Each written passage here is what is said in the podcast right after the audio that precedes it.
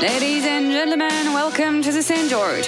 The show is about to begin, so please remind to switch off your phone. Good night and good luck. Уважаемые дамы и господа, добро пожаловать в театр Сен-Жорж. Представление начинается, поэтому, пожалуйста, внимательно напомните выключить ваши телефоны. Доброй ночи и удачи!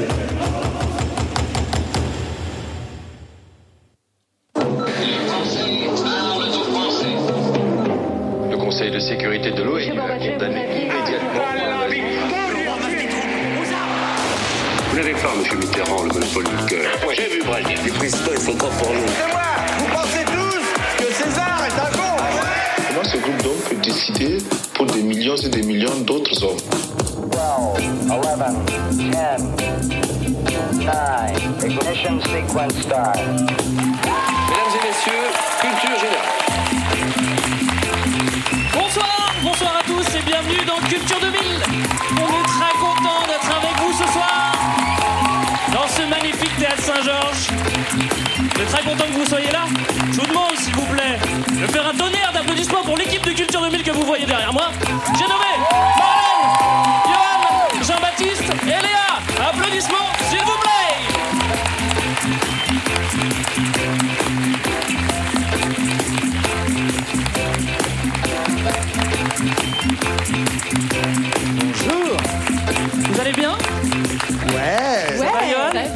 Ça va, Marlène Ouais, super. Léa, ça va Ouais, à l'aise. Jean-Baptiste, ça va Il y a beaucoup de monde là. Laïka, ça va Je sais pas si vous avez vu, on a une invitée, c'est Laïka. Ce serait bien de l'applaudir parce que c'est son premier spectacle de fin d'année. Elle a un s'il peu vous de plaît. stress, merci. Ça va, vous, dans la salle Vous êtes content Je vais la faire à la Christophe de Chavannes. Ça va, vous, Logiquement, c'est plus, hein Aujourd'hui, dans Culture 2000, on va vous parler de la guerre froide. Alors, si vous pensez que la guerre froide, c'est uniquement un chapitre de votre livre d'histoire sur- de, de terminale sur lequel vous avez fait l'impasse, eh bien, ne vous inquiétez, pas, pardon. On va réviser tout ça sans pression. Qu'est-ce que ça vous évoque tout de suite La guerre froide, et je vais commencer par toi, Jean-Baptiste. Ouais, je savais que ça allait tomber sur moi. Je te voyais ton petit père là. Euh, moi, ça me renvoie à mes années geek en fait. Euh, J'ai passé quelques heures sur un jeu vidéo qui s'appelait Alerte Rouge. Alerte Je fais le Rouge. pitch parce que le pitch vaut la peine quand même. C'est Einstein qui invente une machine pour remonter dans le temps. Il tue Hitler et donc du coup, il n'y a plus l'Allemagne nazie. Donc forcément, l'Est et l'Ouest se fracassent. Bien joué. Ça, c'est pas mal. Très bon jeu. Léa Bah moi ça me rappelle mon été de seconde, vous savez l'été de tous les possibles parce qu'il y a trois mois de vacances. J'étais partie euh, en Russie d'abord pendant un mois. Ouais. Moi j'avais eu trois mois de vacances. J'étais tombée amoureuse d'un russe et ensuite j'étais allée en Californie, j'étais tombée amoureuse d'un américain. et je me suis dit mais euh, finalement est-ce que je ne serais pas une sorte de téléphone rouge de l'amour entre les deux blocs? Léa n'aura pas choisi son camp. Euh, Johan Moi, ça m'évoque euh, mon prof d'histoire géo de terminale qui m'avait beaucoup perturbé parce que il avait commencé par me dire que Jésus était communiste avant de me dire que l'URSS. Ça, c'est vrai, à ce qui était- paraît. Ouais. Et après, il rajoutait que l'URSS n'était pas vraiment communiste. Du coup, j'étais un petit peu perdu. C'était compliqué. C'est compliqué. Et toi, Marlène Bah, Johan m'a un peu piqué mon anecdote. Moi aussi, ça m'évoque euh, ma prof de terminale qui disait l'URSS tout le temps. Ah Et ouais, ça, c'est normal, hein. Ça me faisait beaucoup rire. Et en plus, ma prof d'histoire géo de terminale s'appelait Madame Date, quand même. Et ça, c'était beau. Ça. Urs, euh, on va essayer de le placer hein, tous autant euh, qu'on est. Je pense qu'on c'est devrait pouvoir en parler à un moment. C'est important. Pour se mettre de l'ambiance, dans l'ambiance, on va tout de suite passer un petit extrait sonore.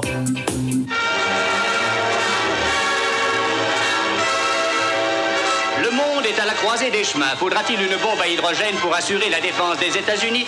Telle est la question pathétique que se posent le président Truman et les membres de la commission atomique. C'est Drew Pearson, le célèbre journaliste américain qui a dévoilé au monde ce cas de conscience décisif pour l'avenir des hommes. David Lilienthal, membre influent du comité atomique et savant réputé, hésite devant cette menace d'apocalypse et parle de démissionner. Qu'est-ce que la bombe H, comme on dit Simplement la reproduction sur notre Terre du feu du Soleil, obtenue par la transmutation de l'hydrogène en hélium, telle qu'elle s'accomplit constamment dans le Soleil et les étoiles, à une température de plusieurs millions de degrés. La bombe atomique, déjà réalisée aux États-Unis et en URSS, servirait d'amorce à la bombe H, comme une allumette mettant le feu à une poudrière, et la Terre verrait alors ces cataclysmes enregistrés ici à la surface solaire, fournaise gazeuse de millions de degrés et explosion atomique s'élevant à des centaines de milliers de kilomètres. Ainsi, une seule bombe H tombant sur Paris suffirait à calciner la ville et sa banlieue, de même qu'un nombre relativement restreint de ces engins rayerait la France et ses habitants de la carte du monde. On en arrive alors à la guerre aux presse-boutons, à l'effacement des civilisations et à la mort statistique. Et devant l'hypothèse d'une semblable catastrophe, on se demande si les hommes ne sont pas devenus des géants avant d'avoir mérité d'être des hommes. Et ben voilà, ça fait déjà bien flipper. On parle de on va bombes directement. bon C'est une bonne introduction. Une intro sans le RTF, c'est pas une vraie intro de toute façon. C'est vrai. On va passer euh, 1h30 avec un petit entracte hein, pour se désaltérer, bien évidemment. On va, on va passer euh, 1h30 ensemble. On est déjà va parler de la guerre froide. On a déjà commencé. Et on aura quelqu'un pour faire le décompte parce que c'est un match. hein. Vous le savez, c'est l'Est contre l'Ouest. Je suis là. Voilà. Voilà. Donc, euh, il nous fera les points. Qu'est-ce qu'on va aborder dans cet épisode Déjà, on peut poser, on peut répondre à cette question. Qu'est-ce que c'est que la guerre froide, tout simplement? Eh bien, je peux répondre Allez. Très bien. C'est d'abord une période, avant tout. Une période de forte tension géopolitique. C'est une époque de bipolarisation euh, du monde qui a profondément marqué l'histoire du XXe. Et l'histoire de tes jeunes amours aussi également. Oui, c'est ça. et euh, qui oppose d'une part les États-Unis et leurs alliés, qui forment le bloc de l'Ouest, et de l'autre côté l'URSS, l'Union des républiques socia- socialistes soviétiques, et ses États satellites, qui forment le bloc de l'Est. Et euh, d'ailleurs, j'en profite pour vous Mais oui. rappeler que CCCP euh, n'est pas une marque de t-shirt. en russe, Contrairement à ce que, à ce que Voilà. ça se dit SSSR. D'accord. Et ça veut dire URSS. Guerre froide, guerre chaude, c'est pas très clair. Pourquoi on dit froide C'est Euh, bah, le, bon, le grand classique d'une guerre que- qui, qui n'en est pas une, en fait, puisqu'il n'y a pas d'affrontement direct entre l'URSS et les États-Unis. Ça, vous le savez tous par cœur, bien sûr. Euh, par contre, on va quand même prendre le temps de s'affronter de façon indirecte par des petits copains qui vont prendre les coups pour nous. Donc, en gros, la guerre froide, c'est une espèce de grand pratique. jeu de, de chat, où le but, c'est de faire tomber l'autre sans le toucher. Alors, pas de conflit armé direct, on l'a dit, mais il y a des conflits indirects. Est-ce que la guerre froide, c'est pourtant que des batailles ou... Ben ouais, non, justement, c'est un, un- quelque chose qui influe en fait euh, sur euh, tout un tas de pans de la vie. Donc, bah, la politique, la géopolitique, évidemment, Euh, les armements, comme le fait habilement euh, JB, mais aussi en fait euh, la culture, en fait, et notamment la culture populaire avec euh, tout un tas euh, d'arts, le, le cinéma, euh, le- la littérature, évidemment, même les jeux vidéo, donc euh, et le sport, ça va infuser vraiment à peu près partout. Et euh, voilà, ça a des racines vraiment idéologiques avant même d'être un, un conflit politique et armé, quoi. Alors, géographiquement, on n'a pas de frontière directe entre les, les USA et, et l'URSS, vous regardez on a les le cartes. petit détroit de Bering. si, le détroit Ouais, de c'est Bering, ça. quand même. On Ouais. pourrait se dire que ça pourrait se passer en Alaska, que l'essentiel de la guerre froide, en plus, il fait froid en Alaska. Tu vois, on pourrait se dire que c'est là. Est-ce que c'est uniquement en Alaska Non, pas du tout. Et bah non, c'est un match qui va en fait se dérouler sur euh, toute la planète, où on va avoir donc euh, deux équipes qui s'affrontent sur une surface du coup de 510 euh, millions de kilomètres carrés, soit attention, l'équivalent de 71 milliards de terrains de foot, avec euh, donc ces deux équipes et le banc qui est euh, le tiers monde. Fais gaffe parce que quand tu parles de terrain de foot, maintenant ça passe sur France Inter, hein, Marlène. C'est vrai. Bon, et puis pour finir, il nous faut des dates. Allez, je, je veux bien m'y coller. Allez. J'aime ça, les dates, en hommage à, à ta, ta À prof, Madame donc. Date, bah oui, je sais. Bon, souvent, la guerre froide, on, on a des dates un peu floues. On voit bien quand ça se termine, même si on peut négocier. En gros, on retient 47, 91. Alors, c'est des dates sur lesquelles on reviendra, donc je m'étends pas. Mais euh, en réalité, ce que nous, on va essayer de vous montrer, c'est que les racines de la guerre froide, elles sont bien plus profondes. Elles naissent avec la naissance du communisme en tant que tel. Et euh, certains voient même aujourd'hui quelques restes de, de la guerre froide. Donc, c'est globalement au 20e. Nous, on va surtout s'apesantir sur la deuxième moitié du 20e. Et puis surtout, la- le gros moment tendu, c'est autour des années 50-60. Vous allez voir, après, ce sera. Ça sera détente. on a planté le décor, on va essayer de pas se perdre et on attaque tout de suite le grand 1. 1945-1949, chacun son terre-terre.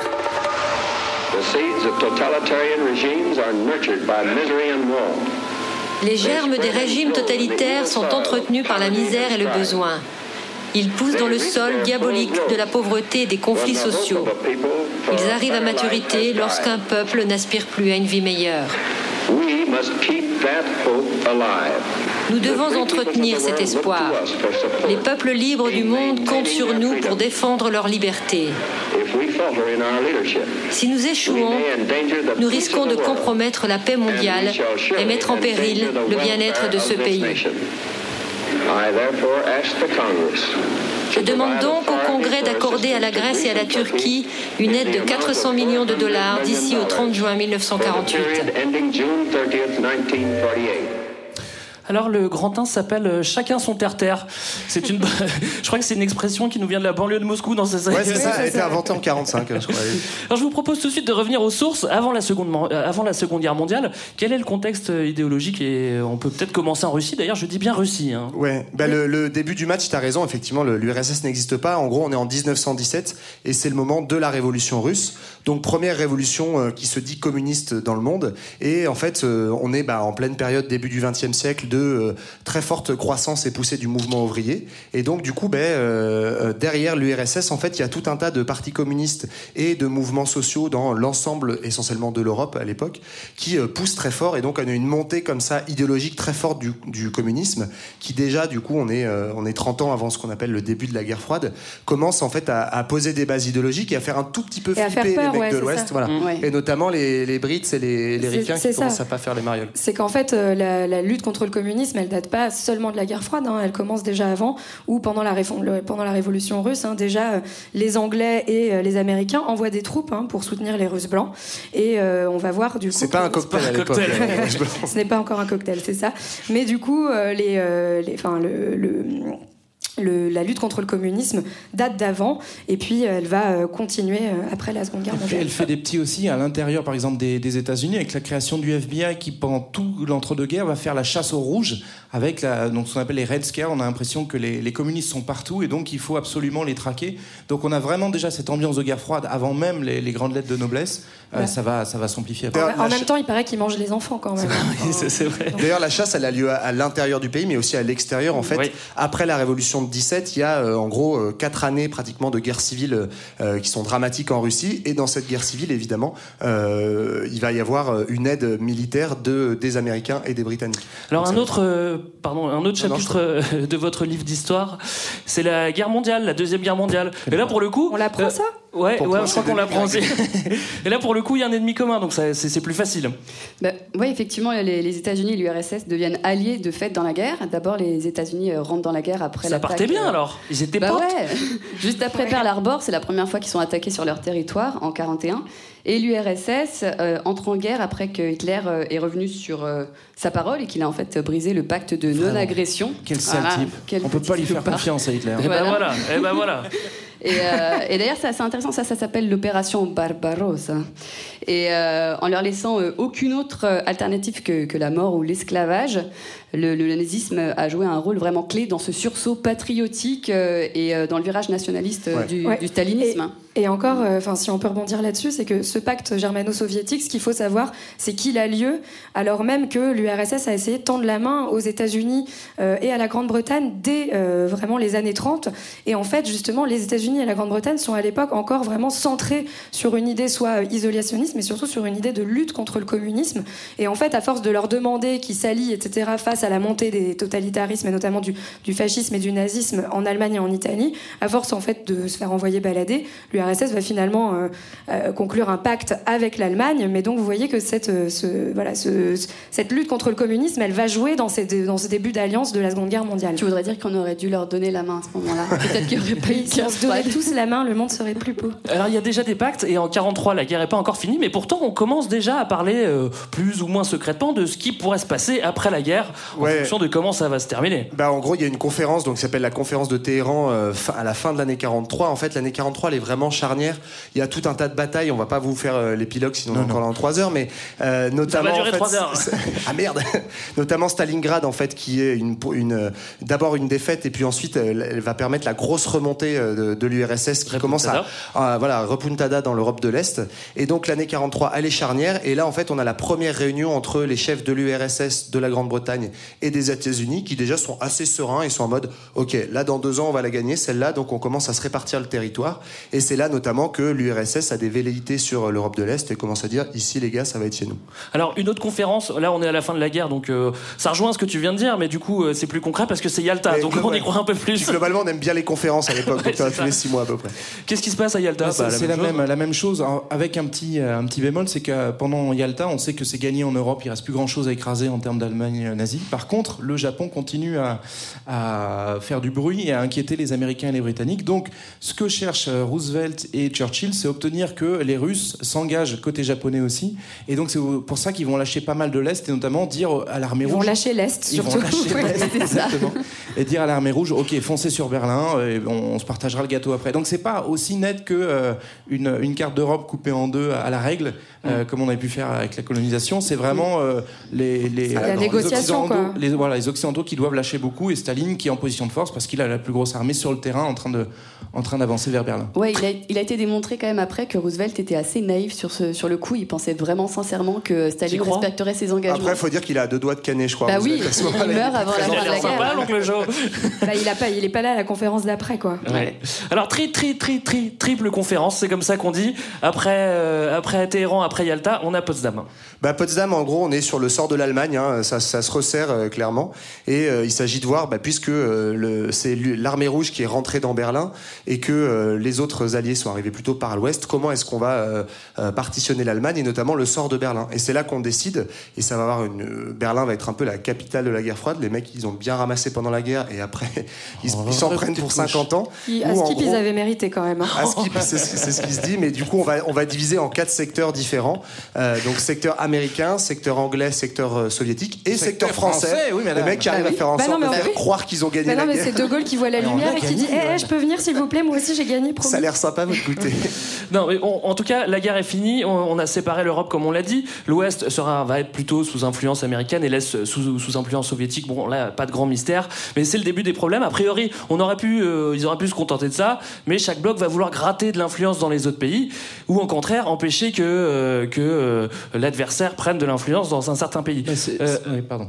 Euh, non, et voilà, donc ça, c'est ce qu'on appelle la politique de, de- d'endiguement en français et containment. Bah, on y vient à l'endiguement parce que justement, euh, en fait, c'était pas si net et précis cette division-là. Et par exemple, la, la Grèce, c'est un des premiers lieux, un des premiers théâtres de la guerre froide parce que concrètement, il y a une, euh, une résistance à majorité communiste qui a libéré le pays, mais ça risque de basculer du côté de l'Est. Et du coup, c'est Churchill qui va motiver à, à grands coups de à grands coups de subsides et d'armes euh, une opposition royaliste et installer un régime pro-occidental. Donc en fait, on est déjà dès 46-47 dans une lutte d'influence qui va euh, faire peur puisqu'on a l'impression que c'est les communistes Ouais. qui sont en train de Ouais. gagner.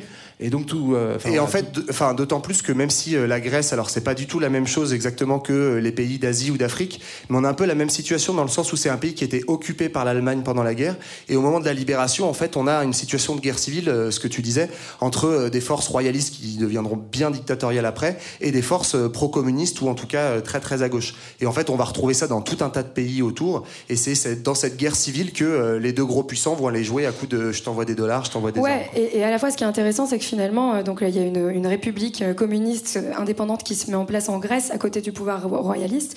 Et en fait, le mais- non mais Staline va les abandonner. À un moment, va se dire, bah en fait, la Grèce, c'est pas ma guerre. Moi, il faut que je sécurise euh, les pays de l'est qui sont euh, plus proches euh, de- de- du territoire russe.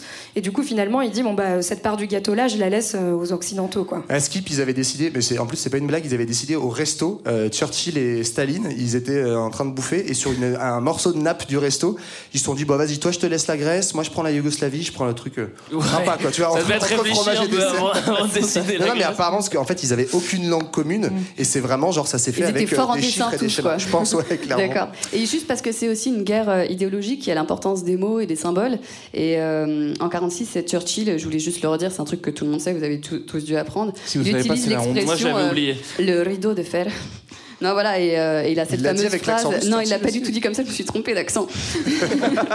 Mais euh, euh, c'est c'est lui qui a eu cette fameuse phrase euh, de Stettin sur la Baltique à Trieste sur, à Trieste sur l'Adriatique. Un rideau de fer est descendu euh, à travers le continent et, euh, et c'est quelque chose aussi qui marque euh, après Ouais. ça le- l'endiguement. Et ce qu'il faut juste euh, rappeler, parce qu'en fait là on est sur un truc très militaire, mais euh, dans ce discours de Churchill, en fait, moi je l'ai, je l'ai réentendu là en préparant, et en fait t'as un truc ultra idéologique derrière où il te dit en fait c'est le monde chrétien, enfin c'est clairement ça, le monde chrétien est menacé par ces vilains rouges, et donc il faut absolument faire attention à ce qui se passe de l'autre côté du rideau de fer. Alors pour faire le lien avec, du coup avec le, le containment qu'on évoque sans évoquer, euh, Churchill fait ce discours aux États-Unis en fait, parce que son but c'est, il sait très bien que l'Angleterre toute seule et la France bien sûr euh, ne, ne tiendront pas face à, à l'URSS et donc il veut absolument que les Américains ne retirent pas leur billes et restent investis.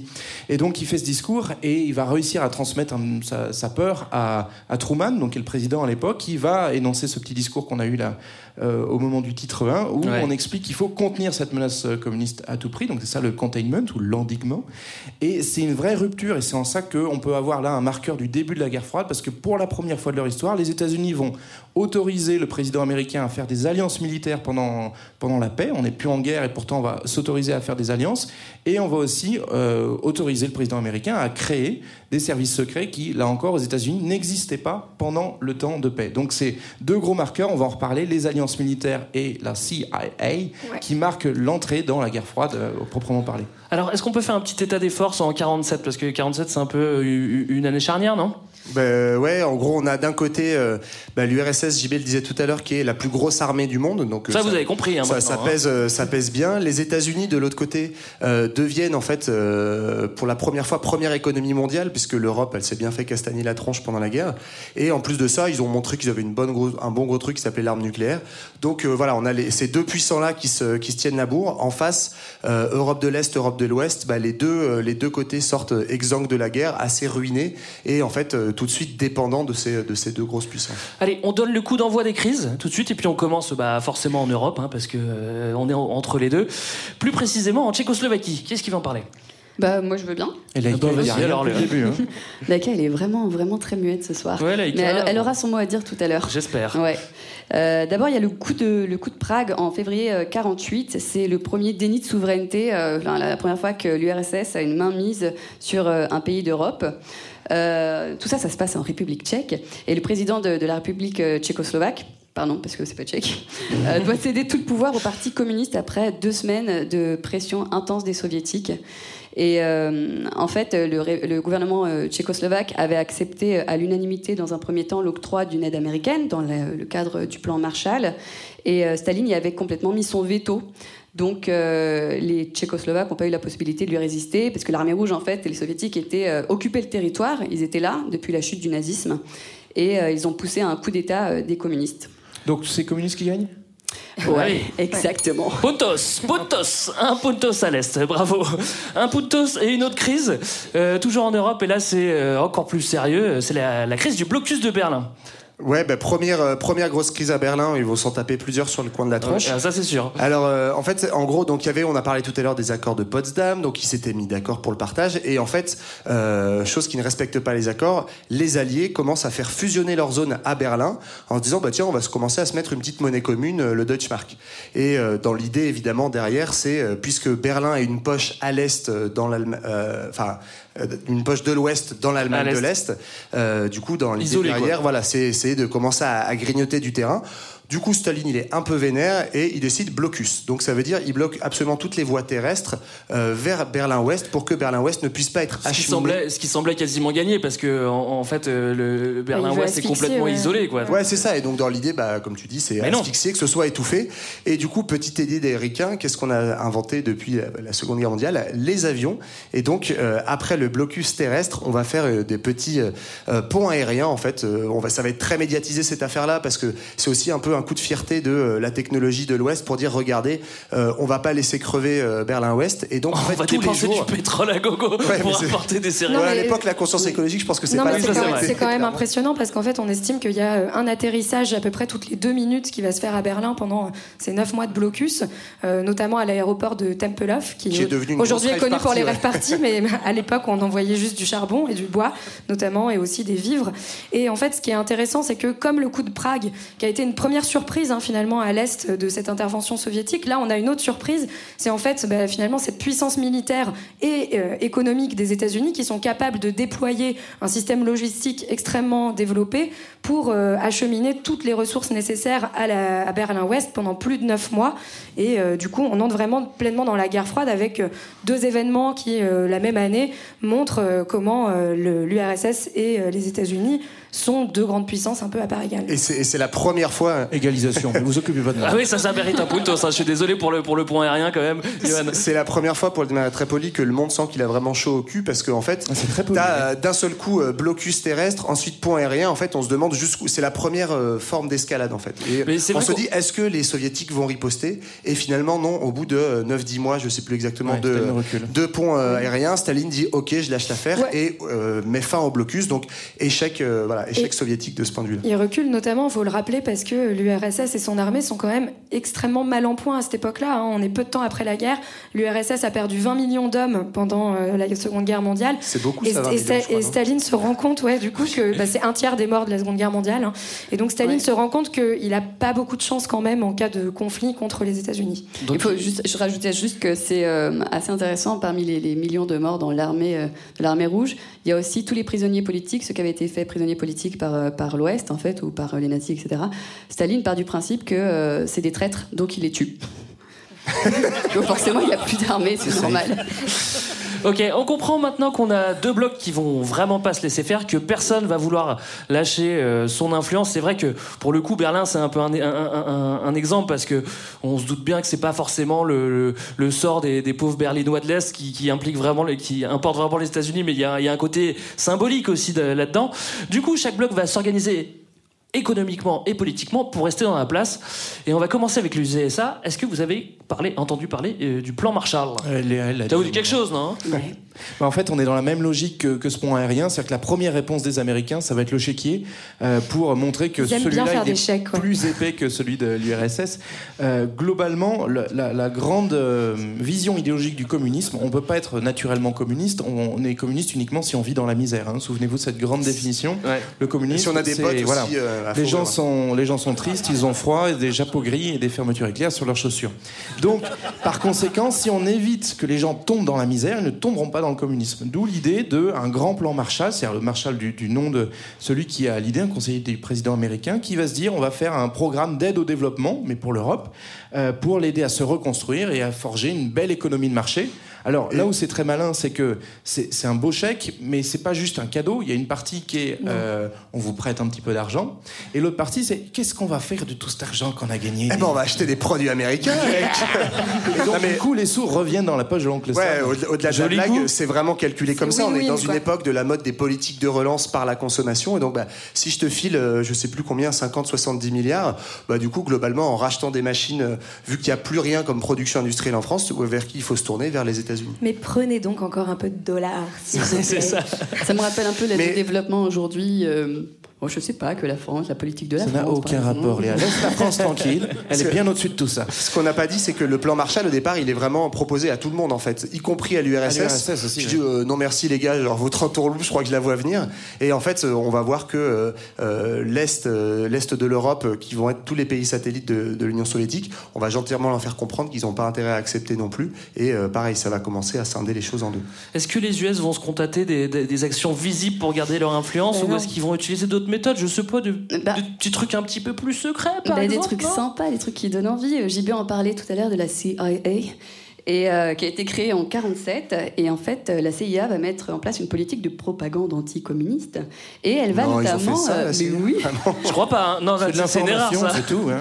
c'est des informations secrètes que j'ai eues Euh, elle va d'abord utiliser euh, l'Italie euh, comme laboratoire d'essai et euh, la, première action euh, d'influence politique sera clandestine via l'Église et, euh, et via les démocrates chrétiens aussi. Et c'est réussi. Dans la foulée, euh, l'Église catholique durcit sa position et en 49, le pape approuve un décret excommuniant tous les communistes. Bah voilà, Ah bah voilà. Voilà. Mais- Jésus, du coup, je comprends plus rien.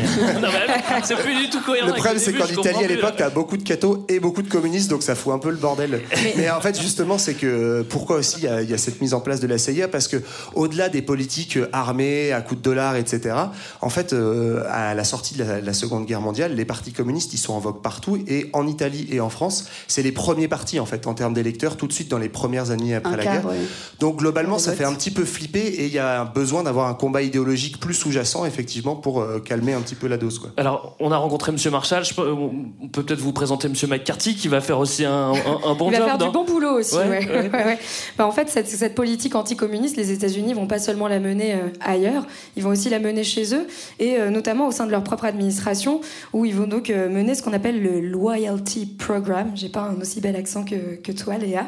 Non, mais je peux faire avec l'accent russe, ça marche. Très bien, franchement. Très bien. Mais euh, où en gros, euh, bah, euh, avant d'embaucher, de recruter des fonctionnaires et même pour les re- fonctionnaires déjà recrutés, on va faire attention qu'il n'ait pas d'idées communistes. Et alors même en fait, ce qu'on on interdit même de sympathiser avec euh, certaines idées communistes, ce qui va donner lieu à ce fameux, euh, cette fameuse expression, celle de la chasse aux sorcières, où euh, en fait on va euh, se retrouver à avoir des procès publics hein, carrément et filmés euh, que de euh, donc soit de, de fonctionnaires avec le FBI qui va récolter de plus en plus d'informations et en plus encourager euh, les délations notamment hein, de, de personnes et puis ça va se passer aussi ce qui est le plus célèbre euh, dans le milieu du cinéma où on va avoir euh, donc des acteurs qui vont être vraiment mis un peu au, banc de, de Blacklistés, Hollywood, hein, ouais. blacklistés pour leur, Et donc, certains vont même leurs faire de- accointances ouais, communistes. certains vont même faire de la prison. En fait, il y a un procès très célèbre, les 10 de- d'Hollywood, qui vont être euh, jugés et certains vont prendre de la prison ferme. Alors, c'est pas vraiment des. Hormis eux, avant ça, c'était pas vraiment des procès, c'est plus une, une commission en fait sénatoriale, mais globalement dans une bonne ambiance de suspicion bien vénère. quoi. mais, on les brûle pas quand même, rassurez-moi. Et c'est pas que les femmes non plus. Non, qu'on non, non, ce c'est pas la même chasse aux sorcières. Il n'y a que les communistes qui brûlent des gens. euh, Greg, tu sais. Alors, voilà, pour les ricains, on va passer à l'Est maintenant. Bah, c'est normal, hein, on va chez les soviétiques. Et chez les, les soviétiques sont pas en reste parce que euh, il faut pas se laisser faire. Qu'est-ce qu'on met en place économiquement et politiquement à l'Est? Bah, on a un petit peu moins de trucs euh, dans les poches hein, économiquement. mais Tu on- parles d'argent? Ouais, c'est ça. Non, on crée quand même une sorte de marché commun. euh, alors marché au sens euh, au sens soviétique, c'est-à-dire marché planifié. euh, une C'est-à-dire qu'il y a économie trois planifiée. patates. Il y a des choux, quoi. Pardon. Ça s'appelle le Comecon, c'est c'est créé en 49, euh, je crois. Donc ça, c'est pour les outils économiques, pour en gros solidifier le bloc de, le bloc de l'Est. Et pour les outils euh, politiques, on va créer le Comintern. Le Comintern, en fait, le Cominform, Le pardon. Cominform, ouais. Le Cominform, c'est en fait euh, l'international communiste de l'écré à l'époque, qui a pour euh, objectif, bah, tout simplement, en fait, de mettre à la tête de tous ces pays libérés des partis communistes, puisque Staline avait promis, dit je le jure, on on va faire des élections libres dans les pays qu'on a libérés nous-mêmes. Et puis, grâce à ce petit Cominform, il va, il va pouvoir euh, ne pas tenir sa promesse vraiment. Quoi. On a évoqué la CIA tout à l'heure. Je pense qu'il faut évo- évoquer l'équivalent de la CIA. hein, c'est un... Le KGB. Oui, voilà. Dehors, qui s'appelle d'ailleurs le MGB au début. C'est KGB à partir Oui, des années exact. 50 et c'est très important. Et après, c'est aujourd'hui, c'est le FSB. C'est très important aussi. Bah oui, Euh, ils vont. Ils vont Parce que euh, s'ils changent de nom, on les reconnaît pas, du coup. Donc. Voilà. Mais oui, donc on va, on va épurer, enfin non, pas, pas nous, hein, pas Culture 2000, mais en tout cas le KGB, le KGB, tout Enfin, ça. avec ton look de russe, excuse-moi, mais t'as l'air louche quand même. Voilà, ouais, je suis un petit peu pris euh, parti. Mais euh, ils épurent les partis communistes, sauf en Yougoslavie, euh, où le Cominform ne parvient, ne parvient pas vraiment à éliminer euh, Tito. Et le KGB fait vraiment le, le sale boulot, donc surveillance, assassinat, déportation vers le goulag. Mais tout ça, c'est aussi dans le... Ça va aussi avec cette grande idée justement du Cominform, qui veut dire qu'on met en, en place plein de trucs pas vraiment cool, comme le parti unique ou euh, donc la police politique. Euh, Est-ce que tu as essayé déjà? C'est quand même plus simple. Hein tu sais pourquoi Sale tu boulot. votes la semaine prochaine peut-être? Sale boulot, sale boulot. Je pense qu'il vaut mieux être au KGB que toute autre chose à cette époque-là. Ouais, global- ouais. Ouais, mais ouais, Pas sûr non plus. Ouais, pas sûr non Pas plus, sûr, pas sûr, ouais. Bon, voilà. Mais euh, sur, sur le KGB, il y a aussi un truc qui, qui font qui sont très forts. C'est là où c'est l'équivalent de la CIA aussi en termes de déstabilisation. Ils vont sortir un peu de leurs frontières.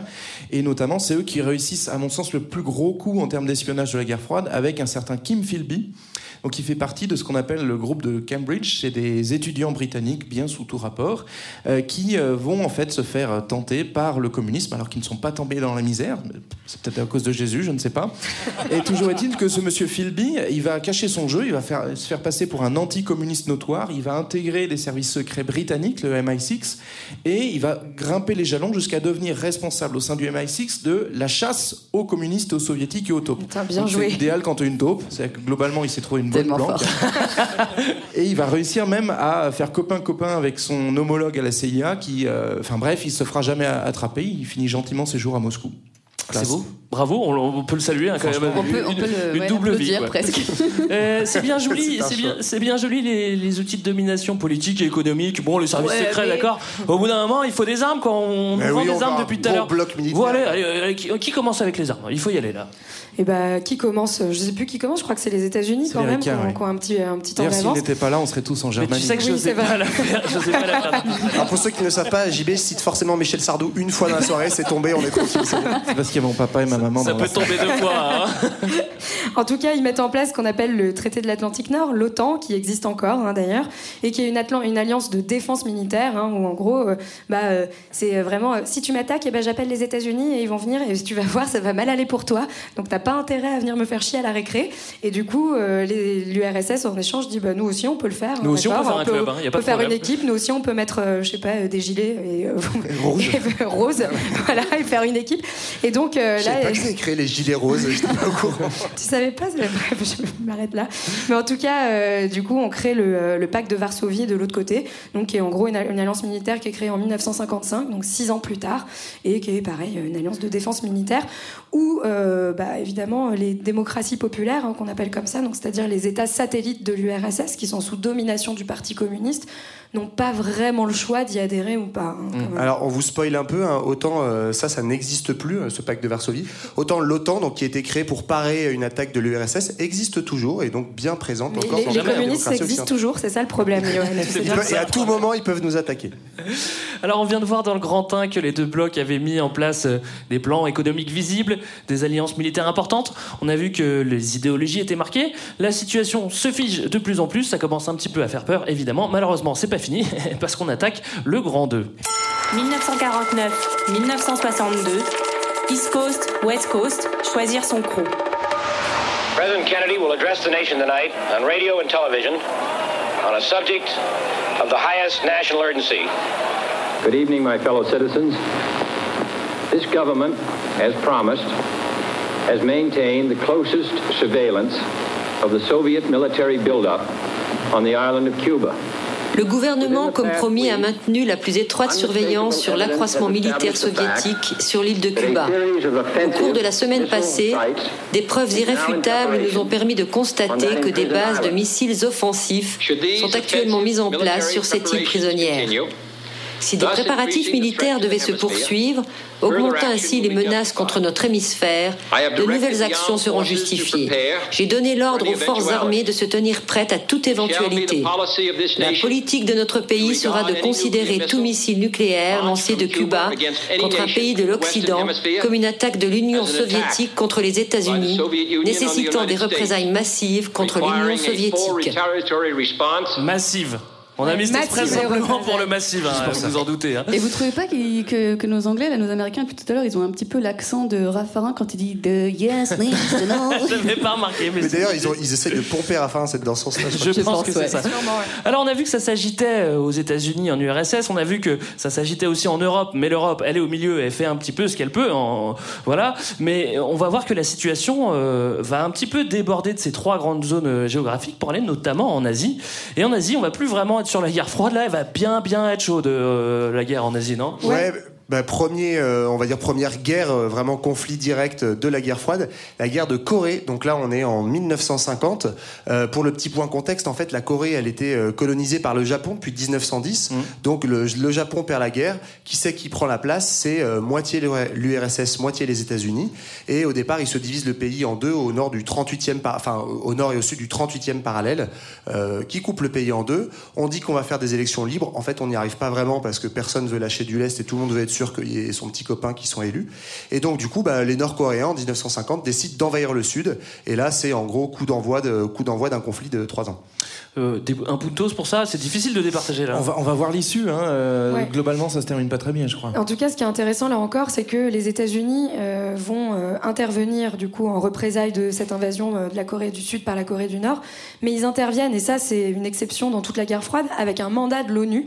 Et pourquoi? Parce qu'à cette époque, C'est la seule fois, peut-être, oui, c'est la c'est- d'accord. c'est clairement la seule fois où en fait, à ce moment-là, l'URSS fait euh, ce qu'on appelle une politique de la chaise vide au Conseil de sécurité de l'ONU. Et donc, au moment où on vote l'intervention euh, en Corée pour défendre la Corée du Sud, bah. Staline n'est pas là. voilà. Et du coup, bah. Résultat, les États-Unis peuvent intervenir avec une forme de légitimité. Il faut, encore se souvenir que l'ONU vient d'être créée en 1946 et euh, est vraiment le symbole de la paix. Et c'est marrant pour une institution qui est garante de la paix, mais elle se retrouve à mener une guerre euh, déjà euh, trois ans plus tard. Et puis, Ouais, ça, se chauffe des deux côtés parce que donc les Ricains envoient carrément des troupes avec l'ONU, comme tu disais, et en fait il y a aussi un autre petit allié qui arrive dans la guerre froide, tout petit, hein, la Chine, qui en fait vient de devenir communiste depuis 1949. Donc Mao a gagné une, une guerre civile contre l'autre camp qui était euh, plus à droite, on va dire, nationaliste. Et, euh, et en fait du coup Mao va euh, carrément envoyer des troupes. Hein, je crois qu'il y a 500, entre 500 000 et 1 million d'hommes, on estime. Ouais, puis il a de suffisamment d'hommes, je crois, Ouais. à envoyer. Oui, c'est ça. Puis en fait, ils ont aussi envie de montrer qu'ils pèsent dans le game des puissances. Et donc, euh, bah, ça, va, ça va pas mal se castagner. Et du coup, on- ça fait pas mal d'allers-retours. quoi. Le nord descend au sud, le sud remonte au nord, etc. Jusqu'à, au bout de trois ans, bah, en fait, on revient au 38e parallèle. parallèle, Donc, oui. tout ça pour ça. Voilà. Donc, c'est nul. Mais il y a quand même eu 2 Un millions partout. de morts et c'est la, c'est la guerre la plus directe entre les États-Unis et l'URSS pendant toute la guerre froide. Alors, euh, pour continuer, euh, en- oui, on a défini tout à l'heure euh, ce que c'était que l'endiguement. Là, on est, on est en plein dedans, évidemment. Et, et pour continuer dans l'endiguement, euh, mieux vaut prévenir que, que guérir. Alors, on va faire des petits pactes pour éviter que justement que ça se reproduise les En choses fait, comme ça. on va faire un joli petit tricot au- autour de, de l'Union soviétique en faisant des pactes, des alliances. Donc, euh, tout à l'ouest, vous aviez déjà euh, l'OTAN qui était là, en- installé Tu en devrais aller Europe. montrer aux gens. Oui, mais ça marchera pas pour ceux qui vont écouter. mais- Euh, ensuite, il y a le pacte de Bagdad qui va du coup plutôt englober le, le Moyen-Orient de la Turquie jusqu'à l'Iran. Ensuite, il y a un peu Pakistan même, pardon. Et puis il y a l'OTAS donc qui va être sur l'Asie du Sud-Est. Donc vous voyez qu'on va bien entourer toute l'URSS. Des fois qu'elle se décide à bouger et de passer à l'action, en fait, les Américains ont des alliés partout. Et donc du coup, bah, dès qu'elle met un petit pied en dehors, l'URSS, Et- elle tombe sur des alliés américains. Et en plus de ça, non seulement ils ont des alliés partout, mais ils ont euh, le contrôle de plein d'endroits stratégiques et notamment des détroits par lesquels euh, circulent donc euh, toutes les marchandises et en particulier une marchandise dont on a de plus en plus besoin qui est le pétrole. Eh Voilà. Euh, une des premières choses qui nous vient à l'esprit quand on parle de guerre froide, bon, euh, c'est souvent euh, la course aux armements. On l'a évoqué un petit peu tout à l'heure. Là. On va, on va passer un autre step, donc on peut vraiment dire 1, 2, 3, partez, allez-y, quoi. Allez, allez chercher des armes, quoi. Qu'est-ce qui se passe? Qu'est-ce Ouais. qu'on va chercher comme arme Bah, les- les- la bombe, c'est un petit peu le point Godwin hein, de, la, de, la, de la guerre froide. Donc, euh, d'un seul coup, au départ, les, les Américains sont en avance et donc ils ont, euh, ils ont l'arme nucléaire, rattrapés par l'URSS en 49. Donc, euh, bah, ça joue aussi, en fait, c'est juste avant la guerre de, de Corée, ça joue sur cet équilibre des puissances parce que si les deux ont la- ont la- l'arme nucléaire, il vaut mieux pas trop l'utiliser dans un camp comme dans l'autre. Et euh, ensuite, euh, les États-Unis repassent devant, en fait, en ayant la, la bombe, en passant de la bombe A à la bombe H. Alors, on va pas vous faire un cours de physique, même si j'ai passé beaucoup de temps peu, sur ouais. cette fiche Wikipédia pour Non, comprendre la plaît, différence entre les deux. Mais euh, voilà, c'est en gros beaucoup beaucoup plus puissant. Mille fois on puissant, passe, ouais, ouais, c'est ouais. ça, on passe de la fission nucléaire à la fusion nucléaire. Et donc euh, les États-Unis euh, ont cette nouvelle arme encore plus puissante. Quelques mois après, imitée par l'URSS. Là encore, euh, gros coup de puntos pour le KGB en fait, qui va euh, réussir à rattraper, ouais, voilà, va réussir à rattraper son retard en fait en infiltrant euh, euh, les recherches militaires américaines. Euh, sinon, ils auraient mis un peu plus de temps. Et c'est aussi une des raisons pour laquelle les Russes voulaient absolument arriver les premiers à Berlin, parce qu'ils avaient des scientifiques, etc., qui avaient les, les plans de. Ouais, c'était la chasse aux Pokémon scientifiques, quoi. Euh, on, on trouve, en fait, ce qui est, ce qui ce qui est assez, c'est c'est pas drôle du tout, mais ce qu'on ce qu'on remarque, c'est qu'on on trouve un espèce d'équilibre dans la terreur, en fait. C'est-à-dire que Oh. chaque camp a peur des armes de l'autre, et c'est- c'est c'est l'égalité qui fait qu'on se tape pas dessus. Si jamais il y a un camp qui prend vraiment le dessus, l'autre, bah, il a quand même un risque. Donc en fait, chacun se maintient, se Ouais. maintient, et c'est pour ça que ça, ça monte de plus en plus. Et puis quand même, même si on sort de à peu près euh, 70 ans de, de conflits ultra meurtriers partout, pour la première fois, il y a une perspective euh, potentielle d'ané- d'anéantissement de toute l'humanité avec ces armes-là. Et en fait, même euh, dans la psychologie, euh, enfin dans, dans l'inconscient collectif, en fait, pendant la guerre froide, dans tous les pays, ça va vraiment avoir un rôle très important. Il va y avoir des combats antinucléaires qui vont être, qui vont se développer un petit peu partout, euh, euh, notamment, notamment en Europe. Et voilà, soit comme repoussoir, soit comme euh, Ouais, méfiance. c'est on aussi l'époque où tu construis ton bunker dans ton jardin euh, parce Ouais. que que- alors, ça se passe plutôt aux États-Unis, mais effectivement, tu as, toute cette imagerie euh, là où il faut que tu stockes tes boîtes de conserve et qu'on sait jamais à tout moment ça peut sauter. À Stockholm aussi, je crois qu'ils avaient construit des, sous la capitale des abris anti-atomiques. Donc euh, voilà, c'est c'est vraiment présent dans le dans l'inconscient Ah, des c'est gens et ça, ça- fait flipper sa race. quoi. Ça a fait flipper, mais euh, on peut dire aussi que tout n'est pas mauvais dans la compétition. Je sais pas, par exemple, quand on va dans la conquête spatiale, on a Si on allait aussi Voilà, ça pourrir fait- un autre endroit qui n'est pas la Terre, mais qui Ah, est l'espace, quelle bonne extraordinaires, la idée compétition. Bon, on a eu le droit à déjà un petit épisode là-dessus. hein, On peut faire le, le- le résumé. En oui, gros, mais bon, il y a Laïka, faut peut-être, euh, faudrait peut-être, Oui, que, tu vois, il faut l'honorer euh, quand même. Léa nous en dira un petit mot euh, de qu'est-ce qu'elle vient faire dans cette histoire. Mais l'origine de la conquête spatiale, c'est avant tout euh, chercher à faire des gros missiles pour emmener sa bombe sur le, sur le coin du nez de l'autre.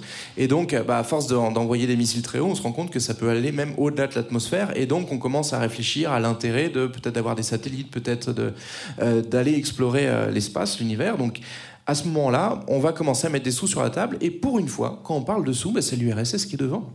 Mais oui, effectivement, les- c'est l'URSS qui domine. Je sens qu'ils vont récupérer les C'est qui potos. qui domine? C'est C'est qui l'URSS, qui d'accord. domine Et euh, le premier satellite euh, en orbite, c'est Sputnik. Sputnik, euh, ça veut dire satellite en russe. hein.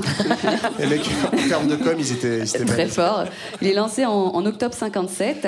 Et euh, d'ailleurs, le 4 octobre 57 et 30 ans euh, plus tard, jour pour jour, je naissais. Coïncidence Sûrement. Voilà, et euh, en tout cas, c'est une immense victoire et la machine s'emballe à ce moment-là.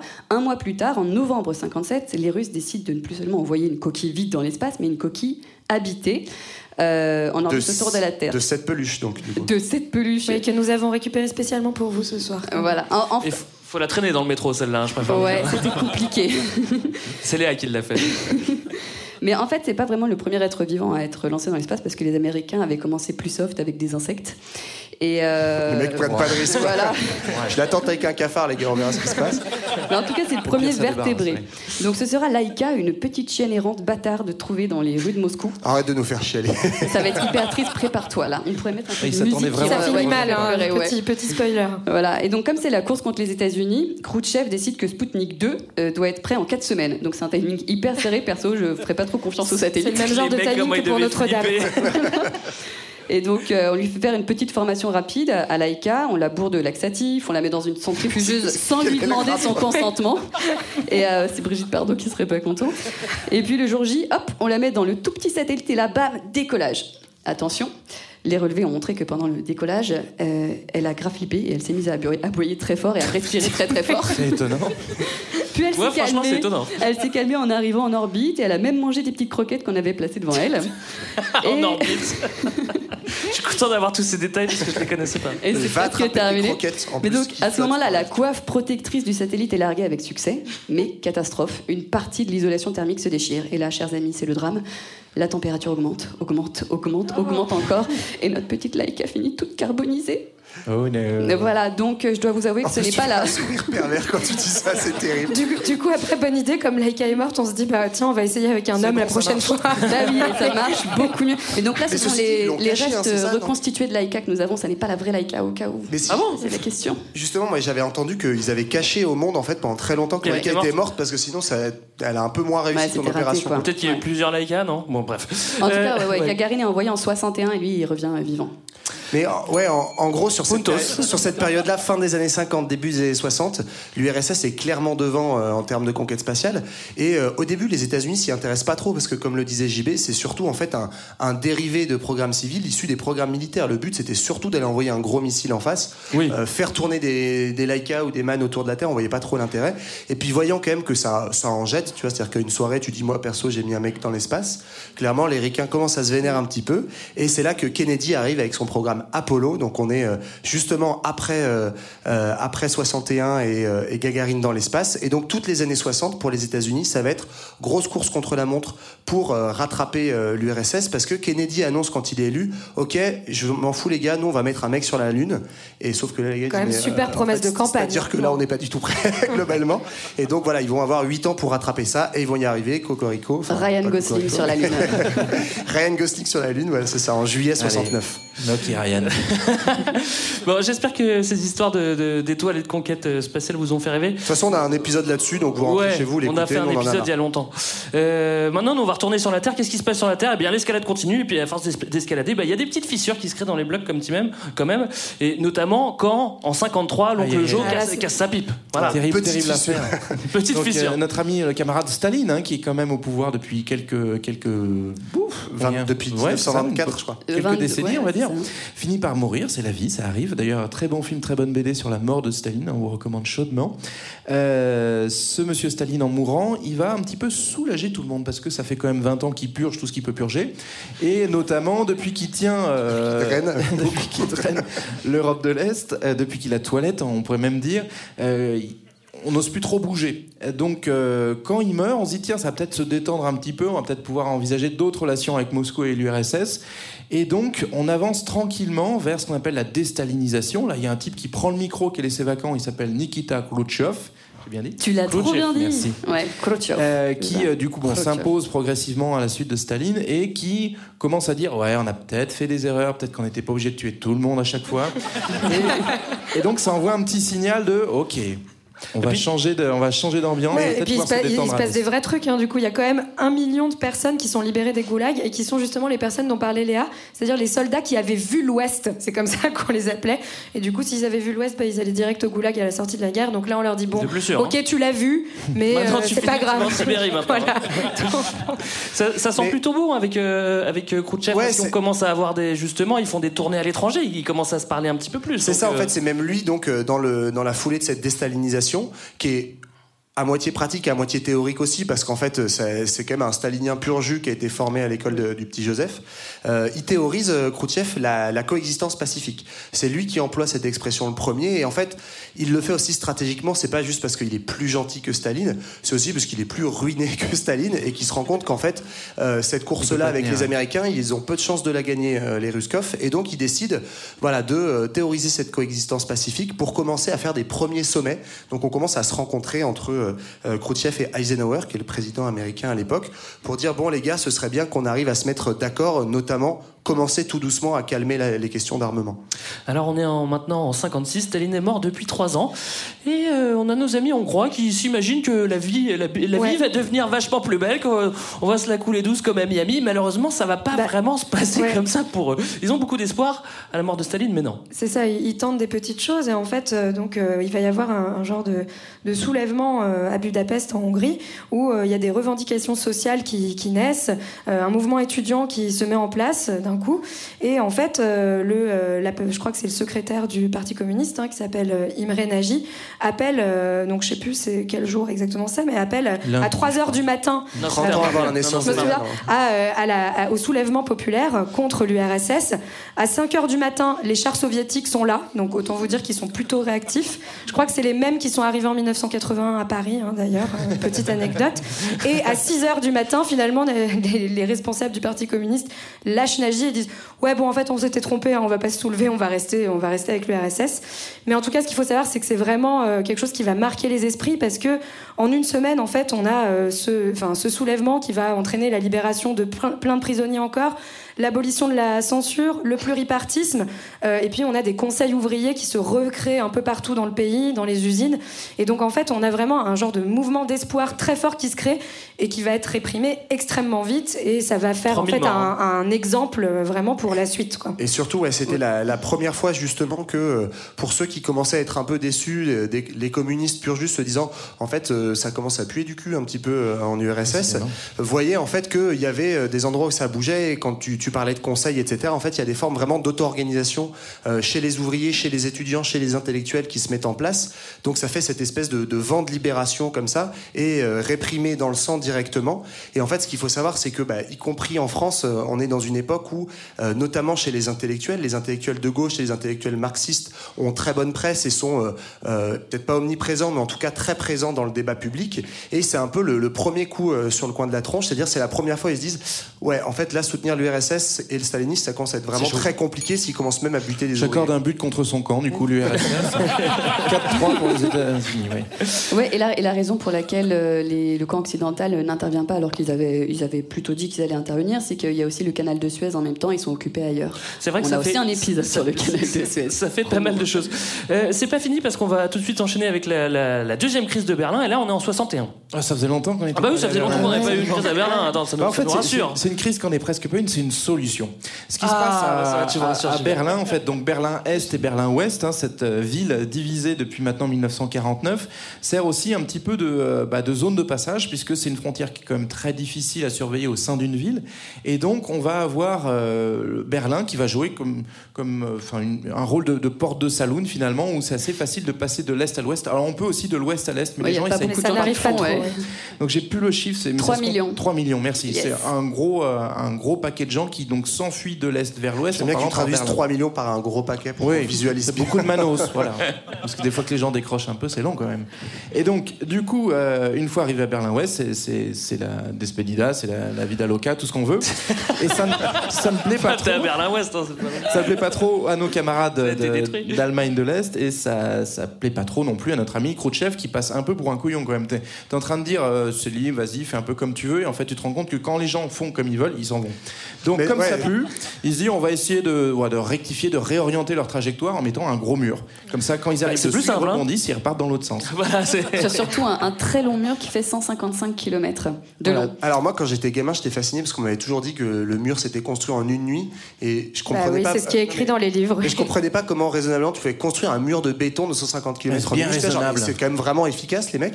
Mais en fait, d'abord, c'est quand même des petits, euh, des petits murs de en, barbelés. en une nuit, ils ont tiré, euh, je sais pas Ouais. combien, Bah, comme en Allemagne, on a de des kilomètres de stocks. barbelés. Et- Ça va vite avec les barbelés. Est-ce hein. qu'il faut- vas très très vite. hein. Ce qu'il faut dire aussi sur pourquoi il y a cette hémorragie de population, c'est aussi qu'en fait, bah, euh, il y a un gros, un gros différentiel de développement économique en fait entre euh, les deux Allemagnes et, euh, et notamment en fait euh, bah, côté ouest, euh, grâce au- à l'argent du plan Marshall.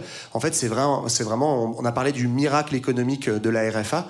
euh, ça s'est développé très très fort et donc bah, entre euh, faire la queue pendant trois heures pour Bah avoir euh, deux envie. patates et voilà et avoir euh, des super bagnoles américaines, il n'y a pas photo. Quoi. Donc solution, c'est le mur, hein, c'est ça. Voilà, et c'est pas un très bon coup de com, hein, c'est-à-dire que globalement Kennedy va aller faire des selfies devant. Euh, ans Globalement, quand tu construis des murs, c'est pas toujours des Ouais, faut construire des ponts. Et, euh, et donc du coup, on pourrait dire que c'est un petit peu contre-productif, mais malgré tout, ça va avoir l'avantage de stabiliser les frontières en Europe. Et maintenant, très nettement, cette, cette hémorragie sera arrêtée. Alors, on est toujours dans le chapitre 2 qu'on a appelé euh, Choisir son crew. Bah, Figurez-vous que certains sont pas vraiment d'accord avec ça et ils veulent se protéger de l'influence des USA et de l'URSS et c'est ce qu'on appelle le mouvement des. Ouais. Non. Des tiers-mondes et des non-alignés. Voilà. C'est ceux qui fait. font un gros fuck. Bah, c'est ceux qui sont sur le banc hein, depuis le début, c'est ce qu'on avait dit. Et euh, en fait, ils commencent à en avoir un peu marre. Eux aussi, ils veulent jouer. Et du coup, euh, c'est le moment où on va avoir toutes les vagues de colonisation qui commencent. hein, donc qui De dé- décolonisation. Ah oui, de décolonisation.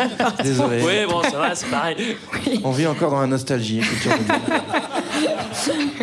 Mais donc qui commencent dans les années 50 en Asie et qui vont se poursuivre dans les années 60 en Afrique. Et donc en 1955 a lieu une fameuse conférence qui s'appelle la conférence de Bandung en Indonésie où on se réunit pour essayer de trouver un positionnement à ce fameux tiers-monde, donc qui ne s'est pas appelé comme ça. hein. C'est un, un mot qui a été donné par un démographe français, Alfred Sauvy. Et, euh, on- On salue, hein. oui, qu'on salue chaleureusement, et euh, qui décide du coup de se positionner entre les deux blocs.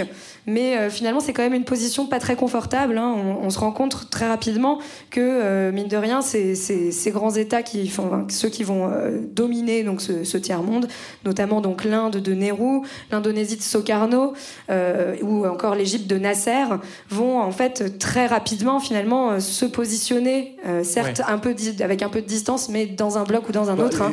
Nasser recevra des financements de l'URSS. euh, Il faut dire qu'il y a ce besoin aussi matériel de se, de se non-aligner ou de se distinguer pour ces pays-là, parce que en fait, euh, cette décolonisation, euh, enfin, c'est un peu contre-intuitif, mais en fait, elle est euh, largement favorisée par l'URSS et les États-Unis, parce qu'en fait, c'est les vieilles puissances coloniales européennes qui étaient colonisatrices. Eux, ils se disent, bah, nous, on aimerait bien jouer aussi. Donc, en fait, l'URSS, elle a cette envie, en fait, de dominer euh, idéologiquement ces pays-là, et les États-Unis, ils ont en, tête de faire un impérialisme beaucoup plus doux, c'est-à-dire sans passer par une administration coloniale comme l'ont fait les Britanniques et les Français, mais euh, à base de justement débouchés économiques, Oui. etc., et mainmise sur les, euh, Bah, sur les matières toute premières. l'Afrique, euh, l'Afrique euh, coloniale française, c'était une espèce de chasse gardée. Et du coup, les produits américains, ils rentraient difficilement. À partir du moment où il y a la décolonisation, ça ouvre aussi quelques, quelques portes dans ce sens-là. Alors je vous propose maintenant une autre petite crise, et c'est la Ah. crise de Cuba. Alors on est content, il fait beau, il y a de la salsa, il y a du rhum et des cigares, mais en réalité, on passe pas loin de la guerre thermonucléaire. quoi. Ouais, puis je crois surtout qu'avant ça, on n'est pas très très content à Cuba parce qu'il y a une bonne grosse dictature du général Batista. Batista. Donc Batista, en fait, c'est vraiment un, un mec qui est un pantin des États-Unis qui est mis en place et euh, l'île de Cuba, elle appartient quasiment matériellement aux Américains. Euh, C'est là que Sinatra allait jouer au casino. hein. Ouais, c'est ça. Mais en plus, t'as t'as raison. Il y a les casinos et il y a notamment euh, le sucre qui appartient à des, euh, des monopoles américains. Donc en fait, c'est vraiment la chasse gardée à cette époque-là, comme le reste du continent américain. Et euh, petite révolution. On va pas vous faire un, un- un épisode sur la révolution cubaine. On a mais- fait un épisode sur Che Guevara. Oui, exactement. On a tout fait. Et, Il a tout fait, voilà.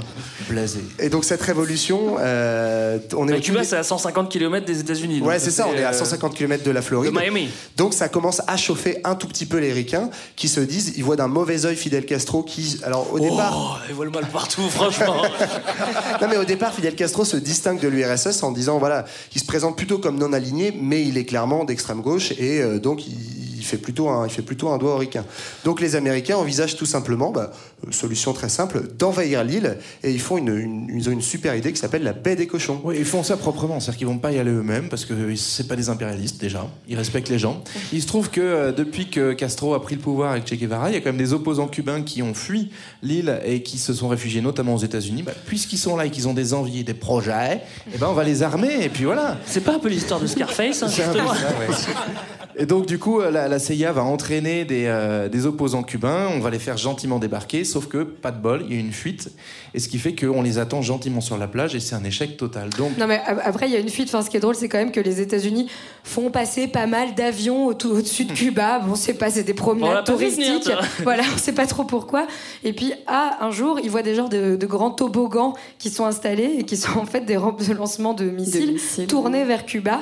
Et donc euh, ils disent, ah bah oui, bah c'est pas très sympa. Nous, on se promenait tranquille et puis d'un coup, on voit vos missiles. Franchement, vous auriez pu nous prévenir. Et c'est là que la crise euh, explose. Ouais, c'est c'est une crise absolument énorme. On a parlé de, enfin, c'est la troisième plus grosse crise de, de la guerre froide. La première, la première, c'était celle qui était en Corée. Ensuite, euh, le à Berlin. Ouais, je me trompe pas.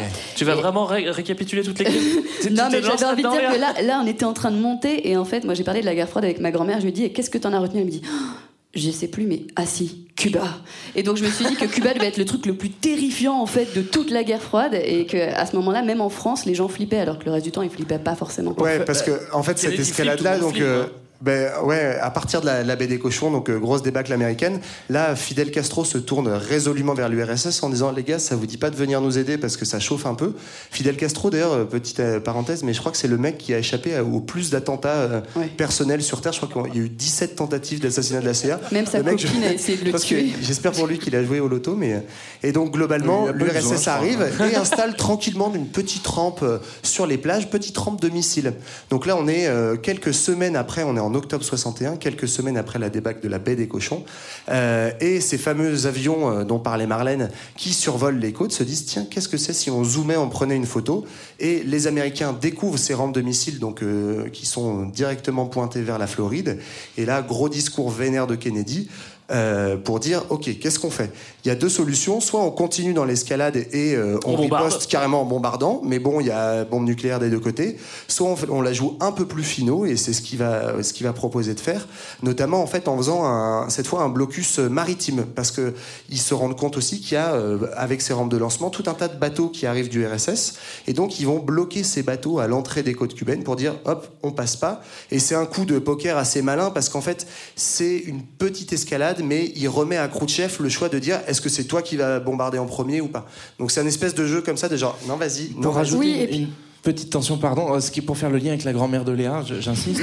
Pourquoi les gens ont eu cette image de, de Cuba? C'est que tout ça se joue quasiment sur les plateaux télévisés. C'est-à-dire que les Américains, dès qu'ils voient les rampes de lancement, directement, ils vont euh, en fait euh, prévenir l'ONU, réunir le Conseil de sécurité, montrer leurs photos en disant, voyez comme ils sont méchants.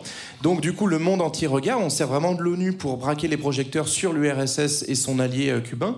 Et, et, ensuite, on va donc Kennedy va régulièrement parler à la télévision parce qu'on a l'impression que ça y est, on a enclenché le, le décompte final et que du coup, on se renvoie la balle. Donc avec cette idée de remettre la pression sur les soviétiques, c'est aux soviétiques de décider s'ils veulent briser l'embargo ou pas.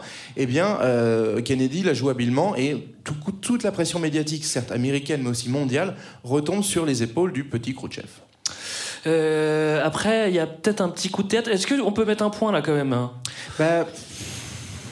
Bah dis-moi oui. Je vais dire oui parce que qu'est-ce qui se passe Khrouchtchev en fait euh, bah, euh, fait demi-tour. Voilà. Voilà. Un Puntos. point pour Kennedy. Mais attention, coup de théâtre, parce qu'en fait, euh, le score peut changer à tout moment et finalement, Bah, le bloc de l'Est va quand même avoir un avantage. Si on regarde le, le ralenti, ce qu'on peut maintenant avec la, la VAR,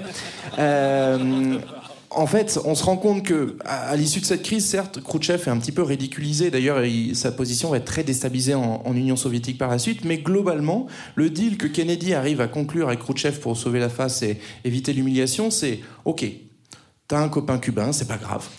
Euh, ça arrive à tout le monde, ça, c'est pas de problème. Donc, les États-Unis reconnaissent le régime de Fidel Castro. Déjà, c'est un gros pas en avant, puisque ce régime, il est à 150 km des côtes. On est en plein dans la chasse gardée américaine. Accepter qu'il y ait des communistes là, alors qu'on est vraiment allergique, c'est prendre un risque. Kennedy accepte.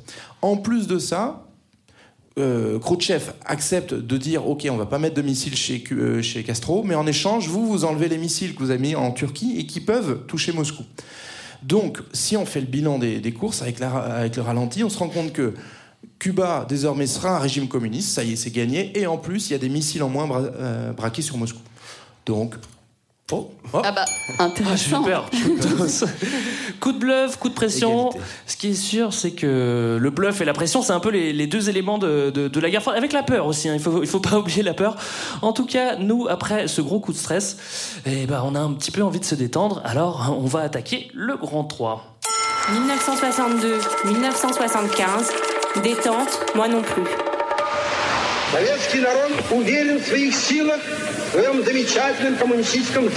Conscients de notre force, sûrs de nos lendemains communistes, nous lutterons avec résolution pour le désarmement et la coexistence pacifique.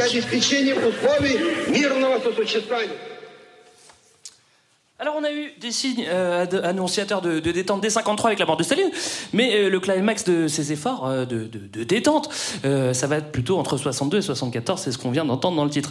Ce qu'on va privilégier maintenant, c'est plus le bœuf et les CP, entendez les coups de pression, mais c'est plutôt les relations diplomatiques. Allô, allô, allô, Eh allô ben- Washington, allô Moscou. Effectivement, on va chercher des moyens de contact fréquents et, et plus rapides pour éviter le risque de déclenchement d'une guerre.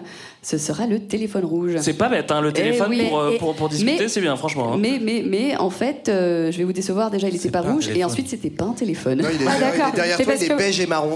Moi, je me suis demandé s'il était rouge, si du coup c'était un punto pour l'URSS, parce que bon. enfin, Il a réimposé la couleur de son, Bah, de son quand même, téléphone, c'est vrai, ça, Ouais. ça aurait valu un punto. Bah, en fait, ouais, on l'a appelé téléphone rouge pour le caractère euh, d'urgence euh, de, de la ligne, mais euh, en fait, c'était des messages qui étaient écrits et c'était un peu les ancêtres fax, des euh, PGP, des messages chiffrés, etc. voilà qu'on a aujourd'hui avec les WhatsApp mails. entre eux, quoi. Ouais, c'est ça. Alors, on prend d'autres dirigeants et on recommence. Cette fois-ci, on a Brezhnev et Johnson en dirigeant. Ouais, ça c'est vraiment le, le couple je t'aime moi non plus. Hein, clairement, euh, euh, ils ont, euh, ils arrivent tous les deux dans cette période de détente et après ce, gros coup de flip de Cuba et ils se rencontrent pour des premiers sommets et enfin pour la première fois limiter le nombre d'armements. Donc on est dans cette époque où en fait c'est assez paradoxal parce que on a des sommets qui limitent le nombre d'armes et en même temps et ça on, y reviendra tout à l'heure, mais il il continue en fait d'y avoir des engagements militaires des deux camps. Les États-Unis vont tranquillement arriver au Vietnam dans les années 60, euh, voilà, et, et, euh, et l'URSS elle, elle va carrément envahir la Tchécoslovaquie en 68. Donc il y a comme ça des, des conflits qui continuent, mais on a euh, cette fois une connexion, une ligne directe et au-delà de la ligne symbolique, on a des discussions à des sommets pour faire ces limitations d'armement. Alors après, on dégage euh, Johnson parce que Johnson, il était en intérim après la mort de, de Kennedy. Oh, il s'est fait Et- réélire quand même. hein. Il a fait mieux que. Ah bon il a fait- ouais, ouais. Ah, je pensais qu'il était resté que 3 ans. Non, non, Non, il, non, a- il aimait bien la Ah, guerre bah, du pardon, Vietnam, il s'est dit je vais continuer un petit peu. Non, non, l'escroc c'est Ford, c'est le seul président américain qui a jamais été élu, mais c'est. On va pas en parler du coup parce qu'il est un escroc et qu'il a Bon, en tout cas, on continue avec les dirigeants. Cette fois-ci, on a Nixon et Brezhnev. Voilà. Bah, eux, c'est un peu les stars de la détente. Enfin, c'est vraiment sous Nixon qu'on va avoir le plus de, de réunions, de traités, etc. Euh, avec euh, donc euh, notamment euh, l'engagement sur le désarmement. Donc en fait, donc on s'est armé, armé, armé pendant des années. Et cette fois-ci, on commence à mettre en place des traités euh, qu'on appelle des traités de non prolifération. De non prolifération. Donc en 1968, 72, je vous fais pas le détail hein, parce que voilà, à chaque fois, on s'engage à réduire le nombre d'armes. Et à pas à- la prêter aux voisins. voilà, et à pas les et à pas les donner, exactement. Euh, et il va y avoir donc les traités de non prolifération, mais aussi un truc euh, dont on parle pas assez souvent, c'est que le, euh, Nixon va non seulement se rapprocher de l'URSS, mais aussi se rapprocher de la Chine à ce moment-là et commencer ce qu'on appelle la diplomatie du ping-pong. Oui, c'est-à-dire qu'il Sans aucun relent raciste. C'est- C'est-à-dire qu'ils mettent en place un genre d'Erasmus entre les, entre les joueurs de ping-pong chinois et américains. Ça c'est sûr que ça va sauver la planète. voilà. Ou donc euh, ils vont euh, faire des petits voyages aux États-Unis, des petits voyages en Chine pour voir qu'en fait bah, tout le monde est gentil et tout le monde s'aime. Et euh, ça, c'est un, symbole, de- un grand symbole de la détente. Voilà. Et ouais, c'est c'est le symbole aussi, ce qu'on a appelé l'époque de la réelle politique, euh, qui est un peu ce- cette idée euh, inventée entre guillemets par Nixon et euh, son très célèbre conseiller euh, Henry Kissinger, qui va mettre son nez à peu près près partout dans le monde. Et en fait, la réelle politique, globalement, c'est l'idée de désidéologiser le conflit. En fait, on va arrêter de dire qu'il y a des méchants rouges contre des méchants capitalistes. Et en c'est fait, on- facile. On, va faire un truc juste, de toute façon, on domine tout le monde, donc autant être copains. Et donc c'est comme ça que euh, Nixon va reconnaître l'existence de la Chine populaire. Les mecs, ils existaient depuis 49, mais on les avait toujours pas reconnus. Donc euh, voilà, il va y avoir cette, euh, cette politique très concrète de dire, ok, on est pragmatique et on, désil- on se désidéologise tout ça. Il y, a, il y a quand même aussi un petit peu de, de peace and love dans, dans ces années 70 avec euh, la conférence d'Helsinki, donc qui est un truc qu'on zappe en général parce que c'est pas très intéressant, parce que c'est organisé par la Finlande, qui en tant que pays neutre n'intéresse pas grand monde à ce moment-là. Mais ce qui est quand même pas mal et qui va jouer pour plus tard, c'est que donc c'est une conférence qui rassemble pour la première fois euh, vraiment tous les grands leaders de- d'Europe et euh, plus États-Unis URSS pour essayer de s'accorder une bonne fois pour toutes sur la paix. Donc on- il y a des objectifs de désarmement à l'intérieur de l'Europe, mais en plus de ça, reconnaissance des frontières des démocraties populaires par l'Ouest. Donc ça y est, on bougera plus, on reconnaît, ok, vous avez le droit d'être communiste, pareil, c'est pas grave. Et surtout, on plante une petite graine, et là où les, Finlandais vont être très malins, ça va servir pour plus tard, c'est qu'il y a un petit volet dans ce- cette conférence qui est le... On réinsiste sur la liberté individuelle et notamment sur la liberté de déplacement. C'est un- une grosse blague, c'est-à-dire que Brejnev euh, croit que c'est de la déco euh, autour, de la, au- autour du traité, mais en réalité, dix ans plus tard, c'est ça qui va commencer à, émietter le- l'Europe de l'Est parce que les gens vont réclamer ce droit reconnu depuis Helsinki. Alors, euh, l'heure est grave, je préfère vous le dire. On approche bientôt de l'entracte, hein, c'est ça. Et juste avant, je voudrais qu'on fasse. On a une petite surprise, on va accueillir l'un des plus grands podcasteurs de sport de fréquence moderne. S'il vous plaît, applaudissements pour Olivier.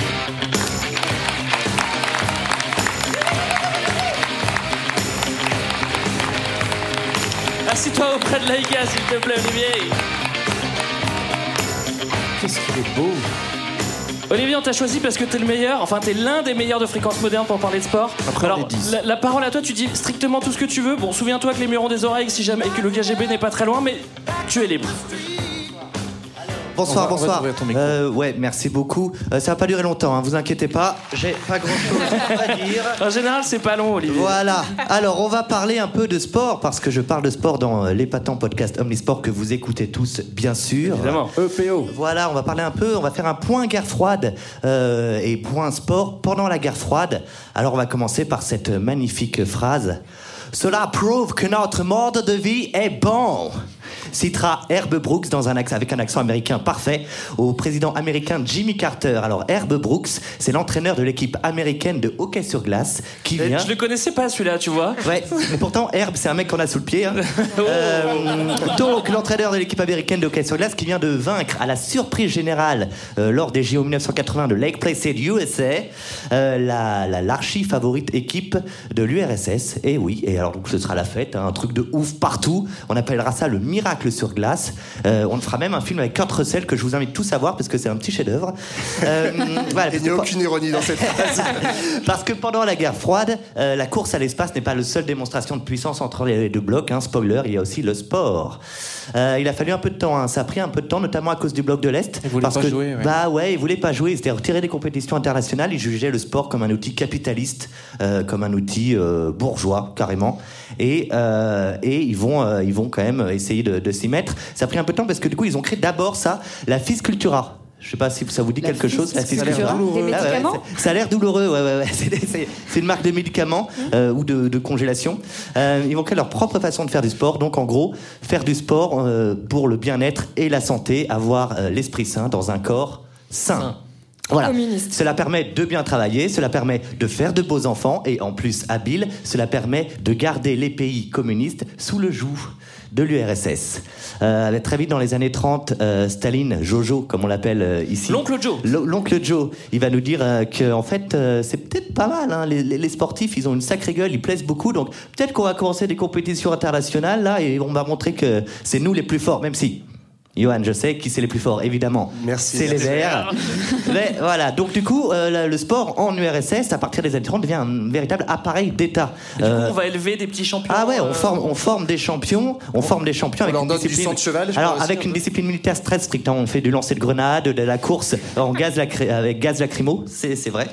Euh, on Mais va, pour qui on va, bah on sait jamais, ça peut servir. Moi je l'ai faite la course en gaz lacrymo et maintenant en cas de danger terroriste, je suis vachement à l'aise. hein. D'accord. Voilà.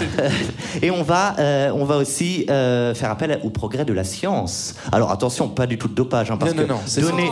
Non, donner- naturel. non. donner des hormones mâles euh, aux nageuses est-allemandes euh, pour qu'elles graflent toutes les médailles, euh, c'est pas du dopage. Hein. C'est du génie. normal. C'est du génie. Voilà. Et pour toi, dit, c'était le premier à le Ouais. faire.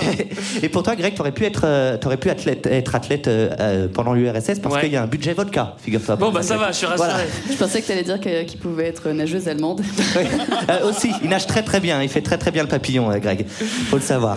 Euh, du coup, première participation au JO en 1952. Euh, L'URSS finit deuxième, ce qui est pas mal, mais pas top. Ils finissent derrière les États-Unis. Alors, paf, Ah. paf, paf, par Transition, les États-Unis euh, qui euh, sont pas très très contents, qui vont vouloir réagir à mort, qui vont vouloir être plus forts que les Verts, plus forts que l'URSS, et qui vont la faire à la Disney, hein, c'est-à-dire on va communiquer le plus possible. Coucou Radio Liberty. On va prendre en main les institutions. Coucou le CIO, le Comité international olympique. On va organiser le plus d'événements possible en partant d'un postulat simple l'organisation de l'événement est plus importante que l'événement lui-même. Voilà, bon, c'est très américain. Euh, tout ça dans le but de montrer qu'on est les plus forts. Et Évidemment, si en les Verts. Non, je crois que tu voulais Et refaire. Évidemment, euh, c'est les verts. Et ah, je suis dans une boucle. Et aussi que démontrer que démontrer et démonter euh, le camp adverse. Euh, donc, euh, vous voyez, c'est un bon concours de pénis. Un exemple frappant, c'est en 1972, euh, JO de Munich. Euh, L'URSS va battre l'équipe euh, de basket qui est invaincue euh, depuis 1936, va battre l'équipe de basket américaine et euh, les, les, basketteurs. Potos. Ouais, ouais. Et les basketteurs américains crieront au scandale et ils refuseront tout simplement, c'est un peu classique, je vous l'accorde, d'aller sur le podium. Et ben voilà. Voilà, euh, juste un petit mot pour finir, dire que le climax de, parce que tu l'as dit tout à l'heure, je trouvais ça cool comme Ouais, mot. Euh, le climax de cette rivalité, c'est vraiment le boycott des JO. Donc 1980, JO à Moscou, les États-Unis et la plupart de leurs alliés, euh, pas la France. Hein, Oh, non. euh, décident de boycotter, de boycotter les JO, soi-disant officiellement parce qu'il y a l'invasion euh, De soviétique l'Afghanistan, ouais. de l'Afghanistan. Bon, moi j'y crois moyen perso. Et euh, il y aura le répon- la réponse du berger à la bergère en 84 avec cette fois-ci le bloc de l'Est qui refusera de se rendre aux JO de Los Angeles. Merci, Olivier. Merci, Olivier. Merci à vous. Merci Olivier, merci à tous. C'est l'heure de l'entracte. Ça va durer un petit quart d'heure. Donc euh, je, laisse, je te laisse la parole, platiniste. hein. Oui, oui, bah, alors surtout n'allez pas boire de bien, hein, restez bien là coincé pendant les 15 minutes de l'entracte. On vous a fait une petite playlist, euh, 50% chansons engagées, 50% propagande, en sachant que ce qui différencie les deux, c'est Voilà. cette chose très objective qu'on appelle le bon goût. Euh, et on la démarre directement avec euh, une chanson allemande, une fois n'est pas coutume, euh, en plein cœur des années 80, cette belle histoire. Alors, on, on connaît tous cette chanson, vous allez voir, mais on sait pas forcément qu'elle parle de guerre froide. C'est 99 ballons qui s'élèvent dans le ciel. allemand, je préfère. Non, non, je vais pas le faire, Greg. Et qui, en s'élevant dans le ciel, font paniquer les armées des deux blocs. À tout à l'heure. À tout de suite. Neunundneunzig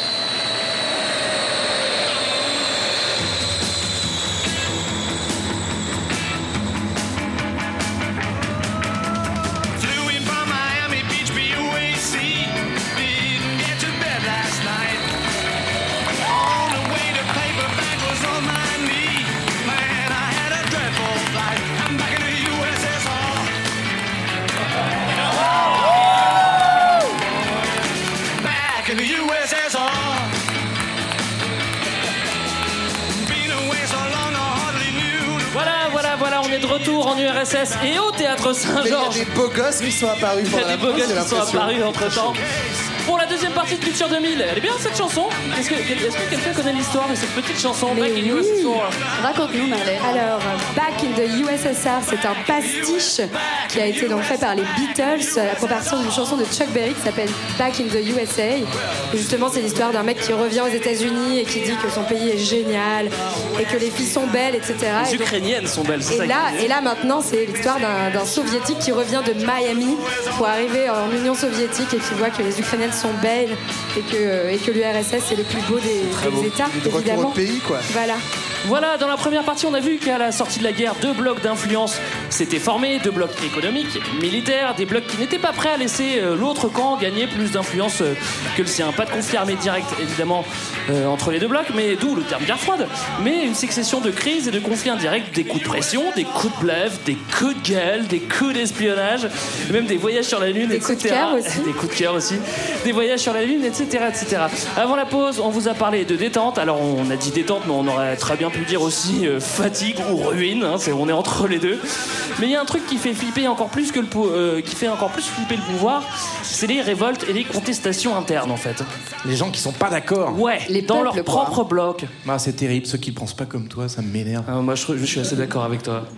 Ben, c'est vrai qu'au tout départ, on était sur, euh, on a vu en fait des relations qui étaient essentiellement diplomatiques pour tenter la détente. Mais en fait, euh, les diplomates c'est bien gentil, mais qu'est-ce qui va pousser aussi euh, les gens à se détendre, en tout cas les dirigeants à se détendre? Ben, C'est essentiellement que dans leur arrière-garde, ce qu'on appelle vaguement le peuple, ça commence à chauffer un tout petit peu. Alors, avant d'arriver à ces révoltes-là, on a aussi un gros et un petit hein, qui pèsent. Alors, le gros c'est la France, Dans le petit c'est la Chine, c'est ça? Ouais. J'ai eu peur. Voilà, donc la- la Chine de Mao en fait euh, est dans le camp soviétique, mais au bout de 10 ans, donc on est en 1958, commence à s'entendre de plus en plus mal avec euh, avec son copain soviétique, notamment à cause de cette politique de détente de Khrouchtchev. Et en fait, il y a un Et peu de un- déstalinisation aussi, en fait. Ouais, c'est ça. Et il y, a- il y a cette espèce de, de battle un peu, euh, pour le coup, un peu comme disait Olivier tout à l'heure, de, de qui a la plus grosse. En fait, Mao et la Chine veulent vraiment montrer que. Olivier avait dit, avait dit le mot pénis, hein, je suis Oui, c'est vrai, c'est vrai, t'as raison. Non, mais le, le but est de montrer bah, qu'il y a un contre-modèle en fait euh, communiste euh, encore plus à l'est de la Russie, qui est la Chine, et donc il y a une sorte de battle pour le leadership du monde de l'est. Et euh, la Chine se démarque doucement de, de- des soviétiques et euh, sur plein de conflits en fait, ils sont absolument pas d'accord. Ça, c'est première épine dans le pied côté est. quoi. Et il y en a un qui fait tout le temps parler de lui, Oui, qui oui, râle oui. toujours un petit peu comme un, Un beau grand français. monsieur avec une moustache. Voilà, ça bah, vous le quelque général, chose ou le pas? général. Oui, le général. Et il commence à râler aussi. Bah lui aussi, il râle. Et, en fait, il trouve qu'il a que lui aussi, il a le droit euh, d'être- entendu. Il a le droit d'avoir sa place. Voilà, il a le droit d'être pas content. Et du coup, il décide de faire des genres de coups d'éclat comme ça. Donc en 1966, il décide de sortir de l'OTAN parce qu'il en a marre d'être dominé par les États-Unis. Pour s'affirmer, il décide de s'écarter un peu des États-Unis, mais en même temps, il est un peu coincé parce qu'il aime pas trop les communistes. Et euh, résultat, il sort de l'OTAN. En réalité, tout le monde s'en fout un peu. Enfin, Mais non, ce qu'on appelle un échec. tout seul en France, voilà. ça qui est beau. Mais euh, il, est- il tient debout, il résiste encore. On ne sait pas vraiment à quoi, mais il résiste. C'est- C'est ce- son grand truc, donc il arrive au pouvoir depuis 58, et plus de 58, c'est comment on affirme l'indépendance de la France. On n'est pas aligné, pas du tout, c'est trop vulgaire. Et donc, notamment, il va montrer qu'il est indépendant en allant titiller euh, régulièrement les Américains. Par exemple, il va critiquer la guerre du Vietnam. Il va notamment euh, se rendre au Québec pour dire vive le Québec libre. Ouais, ça c'est.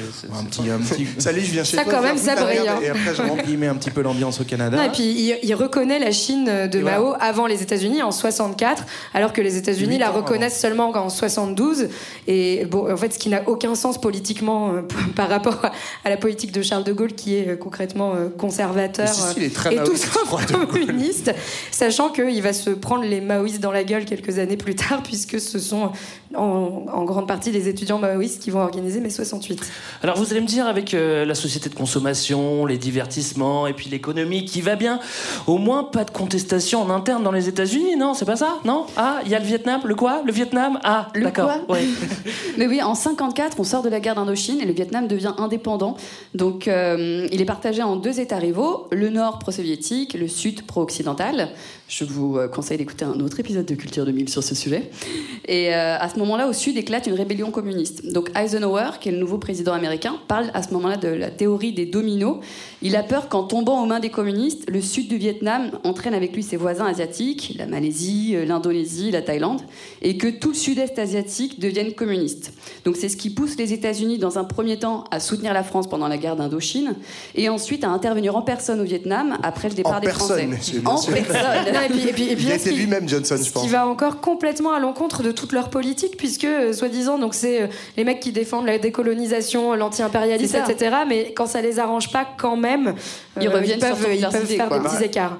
Le, le- le prétexte officiel, c'est de venir en aide à la demande du Sud-Vietnam qui est euh, du coup paralysé et euh, menacé par euh, cette, euh, cette rébellion qui est, en- selon eux, instrumentalisée par le Nord. Donc, progressivement, en fait, les États-Unis mettent le doigt dans un engrenage qui va être beaucoup plus gros qu'eux, puisque déjà sous Kennedy, on commence à, en- à envoyer des, des conseillers militaires qui viennent donner des petits conseils. Voilà. tu devrais tenir ton fusil comme ça, tu devrais bien. Tu devrais pas t'habiller comme ça, des trucs comme ça, quoi. tu- Tu devrais quand même te couper les cheveux, s'il te plaît. Éviter les Marcel à paillettes, enfin ce genre de trucs. ce genre de truc quoi. Non, très viril. Et du coup, je parlais de contestation en interne. Euh, c'est vrai que bah, c'est les années 60, euh, les, les jeunes, ils- enfin, l'opinion Ben oui. publique commence à être Parce qu'en fait, ce qui, ce qui va se passer, qui va entraîner l'opinion publique américaine, c'est qu'on part d'un petit conflit localisé qu'on peut justifier parce qu'il y a quand même la menace communiste, à un truc qui va englober toute la société américaine parce que à force d'envoyer des troupes, ça va grossir, grossir, on n'arrive pas à s'en sortir, donc il nous faut de nouvelles troupes, on va les taper notamment les petits jeunes, euh, des, petits, euh, des petits Américains qu'on va envoyer faire leur classe au Vietnam et qui vont pas toujours revenir vivants. Voilà. Ou qui vont revenir En un peu d'un état. coup. hein. Et puis on en voit quand même, ouais, Ouais. on en est à 500 000 en fait euh, appelés euh, américains euh, sur le, le bourbier Vietnam, donc ça commence à faire beaucoup de monde et euh, ça, en fait, c'est contesté en externe et en interne. Évidemment en externe parce que euh, soi-disant justement les défenseurs du monde libre, bah, bizarrement ils arrivent et eux aussi en fait ils viennent euh, mettre leur nez dans des affaires externes. Donc même par le monde occidental, ouais. Ouais, voilà. Et, du napalm. Et en, un- et en interne, surtout, on a un gros mouvement étudiant. hein, c'est l'époque des hippies. C'est Le gros, flower massif, power. qui fument des pétards à Berkeley. Et euh, entre deux pétards, ils vont faire des grosses manifs, euh, les, les hippies euh, euh, de, de, Ou alors de c'est l'Ouest. simultané des- parfois, hein, à ce qui paraît. Ouais. il y avait un peu de LSD dans l'affaire, mais ça c'est autre chose. En tout cas, toujours est-il qu'il il y a des bonnes grosses manifs, le tout qui se rejoint par un autre euh, gros mouvement en fait en interne, qui est le mouvement pour les droits civiques, donc le mouvement des Afro-Américains. En gros, en interne aux États-Unis, bah, ça commence à chauffer pas mal et euh, le gouvernement est très très contesté. Donc les Américains vont devoir faire un petit holà. D'autant plus que bon, bah, c'est globalement un échec. En fait, euh, les Américains qui se vendent comme euh, très très forts et euh, capables de régler la, la crise au Vietnam en un coup, bah, en fait, euh, c'est pas le cas. Et du coup, c'est un bourbier, c'est un échec militaire. Allez, Ouais. échec, c'est bon. Voilà, Non, je pense puis- que ça fait un bout de. Et toast. si je peux ajouter un truc, c'est qu'en plus, ça, remet en cause leur, euh, leur euh, modèle et leur suprématie économique, puisqu'ils vont être complètement ruinés par cette guerre, à tel point qu'à cette époque, on est encore dans le système de l'étalon or, c'est-à-dire que le dollar est indexé sur l'or, et c'est vraiment le conflit du Vietnam qui va surendetter les États-Unis et contribuer à ce qu'on fasse qu'on abandonne ce système de change, et donc qu'on remette en cause, pour une première fois dans l'économie mondiale, la suprématie des États-Unis. Et un dernier petit effet qui va jouer et qui nous amène vers l'idée suivante, c'est qu'on a aussi un effet générationnel. On est dans les années 60 avec des générations qui n'ont pas connu la Seconde Guerre mondiale, qui commencent à être un petit peu fatiguées de la menace communiste avec lesquelles on leur rabâche les oreilles depuis qu'ils sont tout petits, parce qu'il se passe toujours rien, il n'y a toujours pas de révolution communiste. Donc euh, il y a un effet de lassitude, un peu comme vous, hein, vis-à-vis de la guerre froide, quand c'est trop long, on se lasse. Donc on va essayer de faire plus court, mais tout ça pour dire qu'on arrive à la fin de ces années 60 avec une nouvelle euh, opinion publique qui en a marre de ce discours de la guerre froide. D'ailleurs, c'est très intéressant. En France, la guerre froide disparaît carrément, la mention dis- disparaît des manuels scolaires, parce que depuis que De Gaulle est là et qu'il a décidé que la guerre froide c'était has on n'en parle quasiment plus. Ce qui explique que on va pouvoir se permettre aussi de contester un petit peu, d'ouvrir la porte à ce qui aurait fait peur quelques années auparavant, c'est-à-dire l'entrée de la contestation qui aurait pu mener au communisme. Mais là, non, ça nous mène à 68. Bah oui, parce qu'on est juste une petite année avant l'année érotique, on est donc en 68. Et niveau contestation, on est pas mal du tout en 68. Alors c'est certain, il y a des pays, dans certains pays, c'est c'est plus violent que dans d'autres. Ouais, hein. Euh, bah, euh, en France, on aime bien parler de notre nombril, et c'est vrai que mai 68 est quand même un- c'est le plus gros mouvement social hein, depuis euh, depuis 1936, donc c'est pas n'importe quoi, mouvement ouvrier et étudiant. Mais en fait, euh, 68 c'est une année électrique où ça chauffe vraiment partout. Donc euh, au Mexique, il y a des énormes grèves étudiantes qui sont bien massacrées dans le sang parce que euh, je pense qu'Olivier n'a pas eu le temps d'en parler tout à l'heure, mais il y a les petits JO de 68, donc en fait on, on massacre les ouvriers quelques jours avant euh, avant l'ouverture des JO. Il y a euh, au Japon aussi où il y a un mouvement qui dure pendant pendant un an. La Moins- Tchécoslovaquie. beaucoup moins connu que notre mai 68 à nous. hein. Ouais, c'est ça. Alors qu'en fait, il est, il est beaucoup plus violent. Il part presque en guérilla. euh, euh, pareil, entre des milices. En fait, euh, on est près de la Chine, hein, donc il y a aussi cette influence du maoïsme très fort au Japon. Et puis en Tchécoslovaquie, avec les, les, les chars qui arrivent pour réprimer un mouvement étudiant et ouvrier, là encore, très important. Donc 68, en fait, ça, ça pète vraiment partout, bloc de l'Est comme bloc de l'Ouest.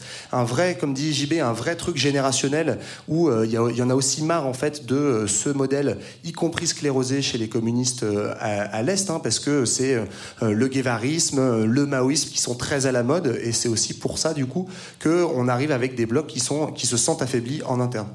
Alors, euh, on va arriver enfin à notre dernière partie. Et c'est tout de suite le grand 4. 1975-1991, vivre d'amour et de guerre fraîche. À 5h moins le quart ce matin, premier coup de pioche sur le mur de Berlin. Des dizaines d'Allemands, Est et Ouest, sont montés sur le monument historique. La zone interdite est aux mains de la jeunesse allemande. Chacun leur tour, ils prennent la pioche, cassent un morceau du mur qu'ils gardent dans leur poche en souvenir. Le cadenas est cassé et les portes s'ouvrent. Vers 23h la nuit dernière, des milliers d'Allemands de l'Est ont forcé les frontières qui séparaient l'Est et l'Ouest. Les gardes frontières n'interviennent pas.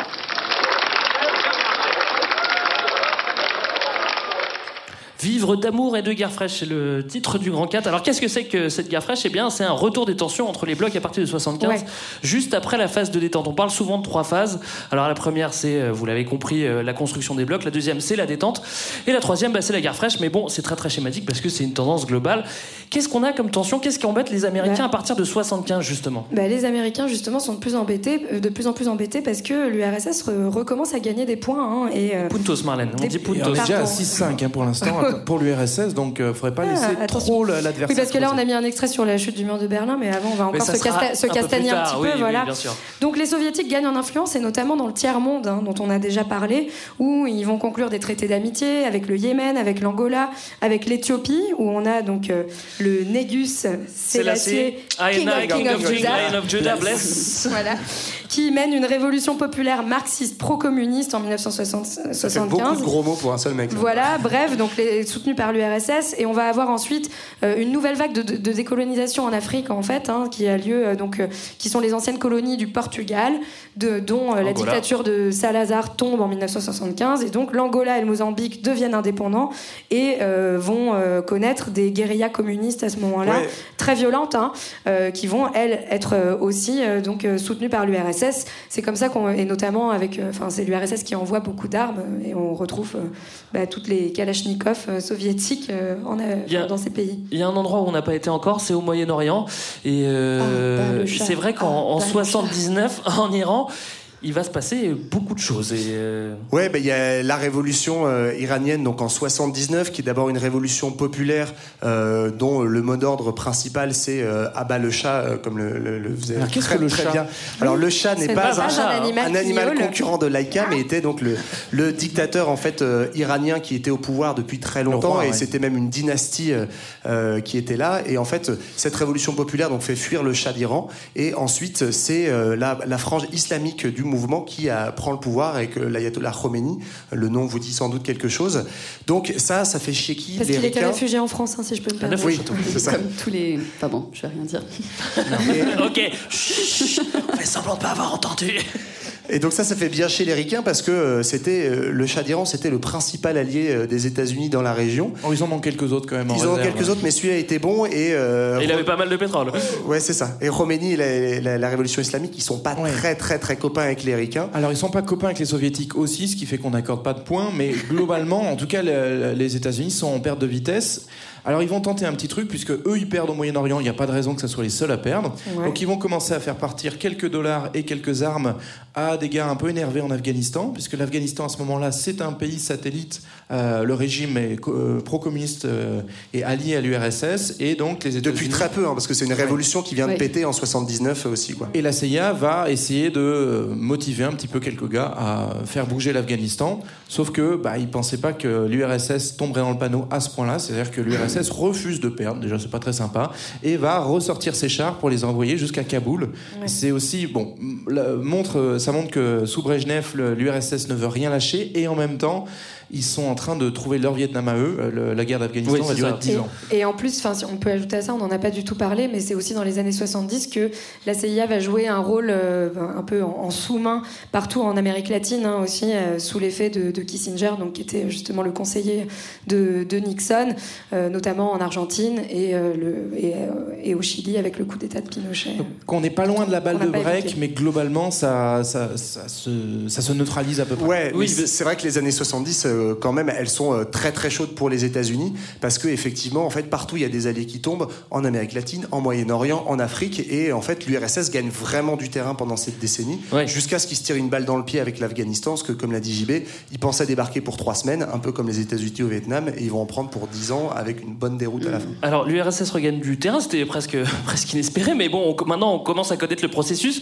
S'il y en a un qui prend l'avantage, bah, l'autre va se réveiller. Alors moi je vous demande, hein, qui de mieux qu'un pote de Margaret Thatcher pour réveiller les USA Allez, Je vous oui. pose la question. Le pauvre vieux Ronald. Bah, voilà. Bam, bam, bam. Il est beau, il a les dents blanches, il a une coupe de cheveux comme on en Et il est passé à la télé. Et il a sur- surtout dit un truc euh, assez, assez rigolo. Il a dit les arbres sont responsables de plus de pollution aérienne que les usines. Et ça, Voilà. et ça, C'est fallait la sortir. là, que- c'est- sur la guerre Tchernobyl s'est froide. arrêté aux frontières. euh. Et c'est aussi lui qui a interdit le LSD en Californie, voilà, je voulais le dire. Dommage.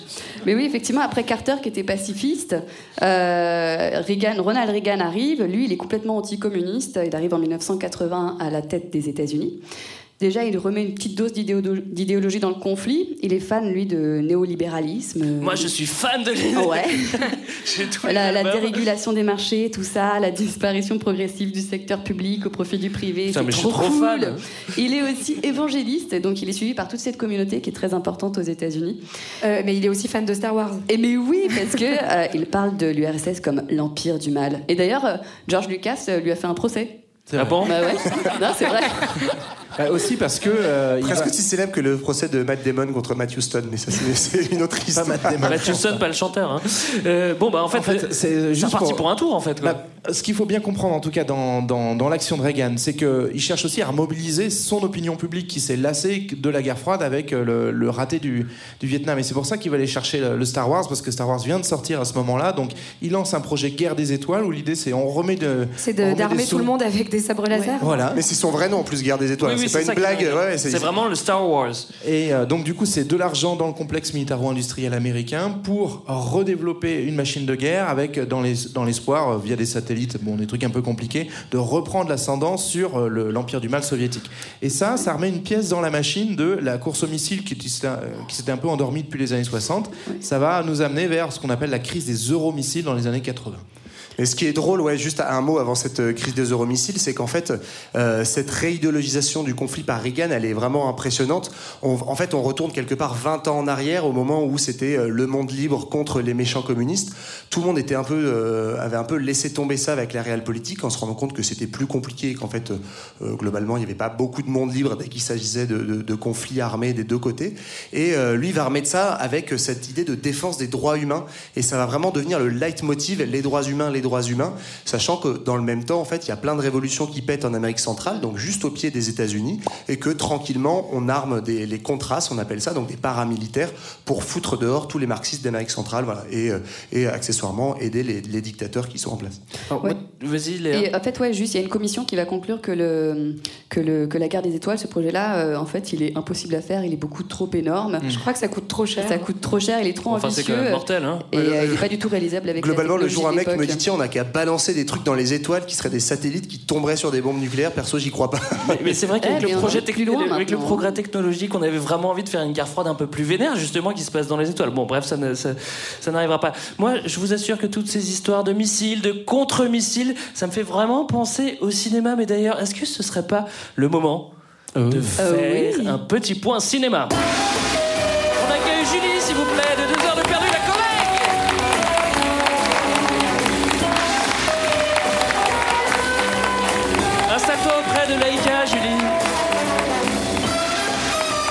ce moment très agréable de prendre la patte de, Laïka. Ah oui, elle me rassure.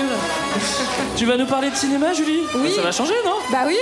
À votre avis, je vais vous parler de quoi sur cette musique? Bah, je sais pas, non Pas de Star Wars. De Rocky Star Wars, je ne sais pas. Je vais vous parler de James Bond. Eh oui, parce que James Bond, c'est quand même un- une flopée de films, une saga de films qui euh, prend pas mal de- d'épaisseur avec la guerre froide, puisque le, le premier James Bond, le film Docteur, donc James Bond contre Docteur No, Qui est pas très bon d'ailleurs. hein. Je suis désolé, mais c'est Oh, mon avis. Greg, hein. ne commence pas, on n'est pas dans deux heures de perdu. J'ai pas trouvé ça très bien, désolé. Mais tu l'as vu en accéléré, Greg, comme Ça, c'est sûr. Je te trouve un peu dur.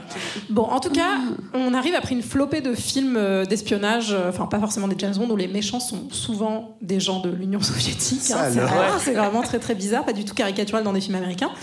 Euh, Il y a un prof de civilisation américaine aux US qui fait son cours en montrant à ses élèves des, des films de James Bond. Bon, premièrement, parce que je- peut-être qu'il pense que ça peut les aider à comprendre le contexte. Deuxièmement, je pense qu'il parce qu'il kiffe James Bond, tout C'est simplement. sûrement ça. Euh, et en vrai, il y a, il y a- il y a des vrais enjeux à comprendre. Euh, Il n'y a pas de hasard. L'avant-première du premier James Bond, donc contre Dr. No, celui que tu adores, Greg, est à Londres le 5 euh, octobre 1962. Je pense que vous savez très bien ce qui se passe ce même mois en 1962. C'est le jour de mon anniversaire. l'anniversaire de à oui. C'est le même mois que la crise des missiles de Cuba, et c'est pas pour rien. Donc, euh, Mais d'ailleurs, ça se passe. Docteur No, il y a une grande partie aux Caraïbes. hein. Mais oui. C'est là que tu voulais en venir ben, Eh ben voilà Non, je voulais en venir dans le fait qu'il va y avoir beaucoup de James Bond qui vont effectivement avoir une, euh, une, une, proje- enfin, une projection euh, politique et du conflit. Euh, Il y a effectivement Docteur No, il y a aussi euh, On ne vit que deux fois avec euh, des engins spatiaux à la fois américains et euh, russes qui disparaissent aussi, où il y a une enquête. Alors, les enjeux des films sont souvent des, donc des histoires d'ogives nucléaires, de sous-marins, enfin Des trucs bien à la des mode. trucs euh, vraiment genre euh, qui tomberaient comme par hasard dans notre conflit mais les scénaristes sont pas non plus euh, hyper frontaux et manichéens puisque euh, Non. Alors non, là, non. alors non, alors non, Greg. non, ils vont axer euh, les films sur la, para- la paranoïa atomique, effectivement, mais euh, ils vont faire des Russes souvent des agents doubles. Et souvent, en tout cas, euh, des, des- même des espions qui vont être au service euh, peut-être de la Tu veux- couronne Tu veux dire qu'en plus d'être méchants, c'est des traîtres Alors non, justement, ils les mettent pas forcément comme des méchants dans les films. Ils vont effectivement jouer sur cette nuance C'est des gens qui ont des fêlures, en fait, c'est ça Exactement. Ils veulent leur donner des idées, ouais. C'est tout à fait ça. Donc, euh, effectivement, donc dans L'espion qui m'aimait, euh, il est euh, James Bond, JB, comme toi, Yes. est amené euh, à collaborer avec une espionne russe, enfin, qui va être bien sous tout rapport. Enfin, il va peut-être même tomber amoureux d'elle, je ne sais pas. Oh, dans un James Bond Oh, non, je ne sais pas. Non, non c'est, c'est- souvent c'est pas le cas dans les Est-ce que c'est Bond. vraiment de l'amour Enfin bon, On c'est va- une je autre sais pas si on va rentrer dans ce genre de débat tout de suite. En tout cas, dans Moonraker, on a aussi, euh, pareil, une course euh, enfin, à l'aérospatiale, euh, puisqu'on va voir James Bond décoller dans la navette Columbia deux ans avant son vrai lancement, en fait. Donc, euh, les scénaristes sont toujours un peu en amont de ce qui va se passer. Euh, dans Tuer n'est pas joué, JB, donc euh, le même, euh, doit organiser la fuite à l'ouest d'un d'un général qui est un membre éminent du KGB et ça débouche aussi sur euh, l'invasion soviétique en Afghanistan. Donc ça c'est plus dans les années 80, fin 80-87. Donc voilà, donc en gros, euh, c'est assez ironique puisque de l'autre côté, jusqu'à jusqu'au milieu des années 80, de l'autre côté en URSS du coup. Ah putain, on a vu le Ah, manier. Enfin, merci, Il te reste plus qu'à placer Mitran et on est Ça va être chaud. Euh, les films sont, enfin ces films-là sont interdits jusqu'au mi- au milieu des années 80. Bah, c'est Mais- bizarre. Ouais, c'est bizarre, mais ils sont pas interdits pour tout le monde, figurez-vous, puisque euh, d'une manière assez hypocrite, il y a des séances qui sont organisées par Leonid Brezhnev, qui est le secrétaire général du Parti soci- soviétique. Et il se faisait projeter bon baiser de Russie, euh, tranquille, euh, en petit, euh, dans sa petite salle Il en fait solo. bien se marrer en Ouais. vrai. peignoir. dans sa dacha. Et Moi c'était- j'aurais bien aimé être avec Brejnev à regarder pour de Russie à sa sortie. Je suis pas sûr, Greg, vraiment, je suis pas Ouais, sûr. peut-être pas, Sur t'as une raison. grosse peau d'ours. Et c'est une tradition en fait qui avait été instaurée par Staline, qui faisait des projections au Kremlin de films qui étaient interdits, euh, en tout cas à l'époque. Donc, Putain, on euh, savait s'amuser. hein. Ah ouais, ça c'était la fête.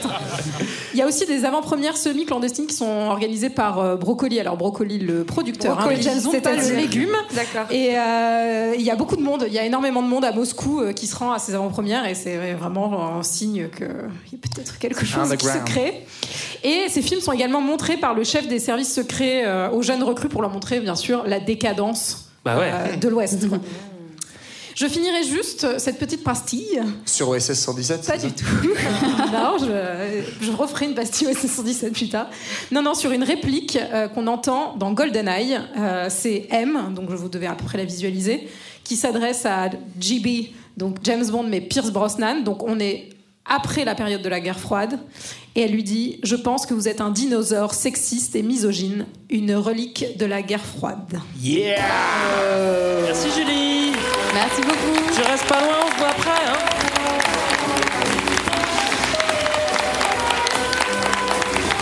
Allez hop, nous on traîne pas. Merci beaucoup Julie. On a quand même euh, un bloc à, à effondrer hein, pendant cette. Il faut quand même qu'on qu'on se bouge Et un on petit peut y peu. arriver à 5 à l'effort. C'est notre dernière ligne droite. Vous vous rappelez euh, du mec qui a la tache de vin sur la tête là Ouais, Gorby Ouais. Et bah c'est lui dont on va parler tout de suite. non, c'est pas le même. Il y en avait un qui avait plus de pouvoir que l'autre. Enfin, quoi que. Quoi, je sais pas, les amours quand même, attention. Oui, on a Gorby maintenant à la tête de l'URSS. Alors, de l'URSS, pardon. De l'URSS, oui, Oui. Il, arrive, il arrive vraiment pas au bon moment. C'est-à-dire qu'il a vraiment le rôle ingrat. Globalement, tous ceux qui sont passés avant lui pendant 30 ans ont envoyé des, des sous un petit peu partout. Lui, il arrive, il n'y a plus rien. Euh, et donc, du coup, faut qu'il fasse avec. Donc, Gorbatchev, c'est un réformateur. Il arrive au pouvoir euh, en bataillant contre les, les derniers staliniens qui existent encore dans les coulisses. Ouais, déjà, il a moins de 80 ans et à l'époque, arriver au pouvoir en URSS à moins de 80 ans, c'est quand Oui, même parce que les, les deux qui ont été avant lui, entre Brejnev et lui, il y en a deux, mais ils tiennent chacun un an. Enfin, c'est, il y a des Mm. gros courants d'air, faut dire, dans le Kremlin, donc on a vite fait de- d'attraper un symptôme. Il n'hérite pas d'un pays très en forme, ça c'est sûr en tout cas. Non, clairement, c'est la, enfin, non seulement c'est la crise économique, et en plus, en 1986, c'est la crise de Tchernobyl. Enfin, en gros, globalement, l'URSS, pardon, a mauvaise presse. Et, euh, et donc, c'est là que euh, Gorbatchev va arriver comme, comme euh, celui qu'on présente toujours comme un réformateur. Alors après, il faut bien se le dire, hein, c'est a pas le choix, je veux dire, il va c'est- faire des efforts, pas un a pas libéral, hein, c'est clairement un marxiste, mais qui se rend compte qu'il n'a pas le choix, comme tu le dis, et donc euh, qui va tenter de commencer à, à réformer tout ça. Et ce qui est assez drôle, c'est qu'au dé- début, en fait, il, il convoque toute la nomenclatura, donc c'est-à-dire euh, les, euh, tous Les membres le du game. Parti communiste qui sont en fait indéboulonnables pour, euh, les, pour présenter ces réformes de libéralisation. Et concrètement, personne ne veut les faire. Et en fait, euh, il a un peu de chance, c'est que. À ce moment-là, il va y avoir une petite affaire, c'est celle de, de celui qu'on appelle Matthias Rust, qui est un Allemand en fait, qui, va, qui fait de l'aviation pour se marrer et qui euh, va aller jusqu'en URSS et atterrit à Moscou un jour comme ça. Et en fait, euh, du coup, Gorbatchev va dire, bah, on, va, on va complètement décrédibiliser tous les, euh, les, les chefs militaires soviétiques en leur disant, bah, vous voyez, en fait, vous êtes inefficaces, vous servez plus à rien. Donc maintenant, mes réformes, vous allez les faire parce qu'en gros, il y a un pecno allemand Qui prend en son avion, Avec son avion et qui peut atterrir à. Moscou. Donc euh, Oui. maintenant, on va arrêter les conneries et on va faire euh, classe, mes belles réformes. Mais c'est vrai que t'as Voilà. as raison, il y a quand même beaucoup de conflits internes et il est, il est pas très bien vu au départ. Sa première euh, grosse réforme, euh, son, son mot-clé, hein, c'est perestroïka. Donc c'est une grosse politique de réforme économique et en fait, notamment, c'est une. Pour C'est le back coup, to the roots un peu. c'est back to, en fait, c'est back to Lénine 1921. euh, C'est Ouais. en fait une première Tu sais pas faire plus libéralisation. route. Ouais, c'est Que ça. Lénine, ouais, je sais pas. Il avait pas de dread, je crois. Grosse Il était plutôt chauve. hein. Toujours est-il que donc il libéralise l'économie et donc euh, pour la première fois en fait depuis la, nouvelle politique économique de Lénine qui n'avait pas duré très longtemps, on autorise du petit commerce, du petit artisanat, etc. L'idée en fait c'est vraiment de pouvoir privatiser euh, une partie euh, de l'économie qui, on le répète, en fait on n'a pas trop parlé du modèle, mais est vraiment centralisée. C'est ce qui fera d'ailleurs que ce sera beaucoup contesté euh, par tout un tas de gens, y compris à la gauche de l'URSS, disant que en fait c'est une aberration que de parler de communisme parce qu'en fait tout est centralisé dans les mains de l'État et que les travailleurs ne sont pas propriétaires de leurs moyens de production. Donc lui, il libéralise tout ça et il redonne. Je de faire un peu de propagande là, c'est ça, c'est- J'aime bien quand t'es comme ça. J'ai l'impression que tu dis Bah, franchement, j'avais pas glissé ça encore. Ouais, non, tu l'avais pas que fait je encore. Non, mais m'inquiétais pour toi, tu sais. Mais sauf que malheureusement, ça va pas très bien marcher parce que tout l'appareil économique est vraiment vétuste et il va être obligé même carrément de faire appel à des capitaux étrangers. Et en fait, il va y avoir des premiers. Ça, c'est le mal ou c'est. C'est Euh, mais surtout des des capitaux petits qui malins. viennent d'où, en Ben, fait C'est surtout des Ben petits malins, des Américains en fait, qui commencent à sentir que le vent il tourne au- en URSS et que c'est le bon moment pour investir. C'est comme les premiers mecs qui ont commencé à acheter des appartes à Paris à l'époque où ça valait rien et qui sont bien contents maintenant. Tu vois. Bah, c'est à, c'est à peu près la même. Ça, t'as la grosse sur le cœur. hein. Voilà, enfin, là, là, là, Johan, tu viens de défendre à la fois le communisme et la propriété ouais, ouais, privée ouais. en Même même phrase. En même ça. Je suis un peu inquiète. Malheureusement, malgré tous ces efforts, euh, bah, ça va pas très bien se passer pour Gorby. Alors il va donner un dernier coup de collier. Il a dit ok, maintenant c'est bon, euh, on la joue réglo, on cache plus rien et on va faire euh, le coup de la transparence totale. Glasnost, c'est plus classe en russe, je trouve. C'est le deuxième mot-clé, ouais. Ouais, effectivement, il met en place la glasnost. Euh, J'essaie de le dire bien C'est avec euh, l'accent.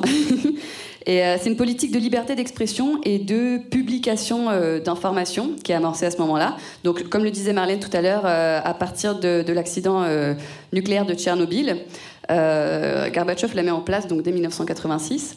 Et à travers cette politique-là, euh, il approfondit la déstalinisation qui avait donc commencé sous euh, Khrouchtchev. Il a bon dos quand même. Et il C'est a quand même un, grand, un long Ça fait processus. 30 ans hein, ça fait- Ouais. c'est- Ouais. Et en tout cas, il dénonce euh, les, les crimes de Staline, comme tu le disais, JB, un peu plus tôt. Euh, et il donne euh, aussi des nouvelles libertés au peuple, notamment la liberté d'expression, cette chose qu'on ne connaissait plus, et d'association, très important. Ça veut dire que les gens ont le droit de manifester. Enfin, Ah, c'est- pas comme ici. Voilà. Voilà. Et, Et après, c'est euh, moi le gauchiste de la bande. et en tout cas, il va en profiter aussi pour libérer des milliers de prisonniers politiques et de dissidents qui vont sortir du goulag. Et ça va être la fermeture des camps. Ouais, c'est surtout ça d'ailleurs, parce que plus que vraiment la, la vraie, enfin les vraies libertés politiques de manifester, de s'organiser, etc. On reste sur un bon système de parti unique. Ouais. C'est aussi un truc un peu euh, maquillage, euh, euh, strass et paillettes, parce que cette question des droits humains, aussi euh, aussi hypocrite qu'elle soit aux États-Unis, en fait, elle est très médiatique, et en fait, ils se sont un peu obligés de lâcher du lest, et donc des, des grandes figures. Il y a eu l'affaire Solzhenitsyn, on n'en a pas parlé avant, Oui, mais l'archipel du Goulag. Et euh, donc, en fait, ils sont obligés de, de lâcher un petit peu du lest et de montrer que, hop, on libère deux, trois intellectuels comme ça. euh, Puis c'est aussi une façon pour lui d'aller chercher l'opinion publique comme un levier qui va l'aider à passer par-dessus tous les vieux dinosaures qui veulent absolument rien réformer. Donc il y a aussi cette volonté-là.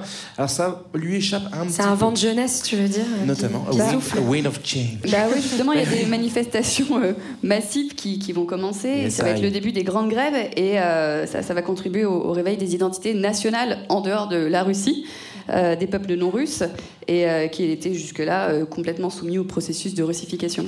Oui, ça va chauffer, et ça va chauffer, et puis le, le, le, le bloc de l'Est perd. Perd, euh, perd, Perd pied. euh, perd- Bah, le contrôle progressivement ouais. en fait. Donc ça va exploser. Ça on en est presque sûr. Et vous voyez c'est bientôt la fin du, c'est bientôt la fin du Culture mange 2000 mais on va d'abord aller en Pologne avant, que, avant de s'en aller. Ouais, Pologne, bah, c'est le, le premier, en fait, euh, c'est- il était considéré comme le maillon faible, entre guillemets, du bloc de l'Est, donc euh, comprenait en fait euh, endroit où on a un tout petit peu le droit de manifester. Et euh, Solidarnosc, donc c'est son leader Lech Walesa, qui en fait euh, impulse, alors il n'est pas tout seul évidemment, mais gros mouvement ouvrier euh, au début de 1980 et ça pète à l'été 80, où en fait euh, le, gouvernement polonais ne sait plus trop quoi faire et pour la toute première fois, d'habitude en général, le move c'était on envoie les chars de l'armée rouge, hein, c'était le cas en 56 en Hongrie, c'était le cas en 68 en Tchécoslovaquie, et ben là pour la première fois en fait les grévistes vont obtenir des accords, c'est les accords de Gdansk, euh, avec le gouvernement polonais où ils vont obtenir des libertés politiques et notamment la liberté d'association. Donc ce syndicat devient légal, le syndicat Solidarnosc à l'automne 80. Mais rassurez-vous, au bout de quelques mois, on se dit en fait c'était peut-être un petit peu trop dangereux et du coup il y a un nouveau C'était juste pouce, quoi. c'est ça. Du coup, il y a un nouveau coup d'é- coup d'État militaire qui emprisonne tout simplement toute la direction de Solidarnosc. Bien sûr. Donc on remet le verrou, mais en fait là encore le mal il est trop profond et pendant euh, toute la décennie 80, en fait, Solidarnosc et tout un tas d'ouvriers vont commencer à, s'organiser dans la clandestinité et le mouvement social va totalement échapper au contrôle du Bah ouais, gouvernement. on leur a donné de l'espoir. Et ce qui va aussi jouer là-dessus, c'est que déjà habituellement le bloc de l'Ouest, dès que ça marche pas bien à l'Est, s'empresse de faire des belles photos et de les publier. Mais en plus de ça, on n'est pas de bol pour nos amis euh, de, de l'URSS, puisque le, le- le pape qui vient d'être élu à cette époque-là, Jean-Paul II, est Il est polonais. et il fait, euh, il va tout faire aussi pour médiatiser le, le combat du, du peuple polonais pour euh, pour plus de- d'émancipation et de liberté. Alors sur d'autres sujets, il était moins sur l'émancipation et la liberté. Bon, on avance un petit peu. En gros, euh, tous les pays satellites de l'URSS vont tomber euh, euh, fin 80. Ah, c'est les fameux Avant même- dominos. juste, ouais, pour le coup, là, c'est les dominos. Juste avant la mère patrie qui va, qui va tomber à la fin. Bah, c'est Euh, vraiment 89, ouais, avant même, avant même le mur, mais pendant l'année 89. C'est le comeback à Berlin, quoi. Ouais, les États battent la Hongrie, etc. En gros, les- le Parti communiste est en déliquescence de partout. Il y a des, de plus en plus de mouvements grèves, de manifestations.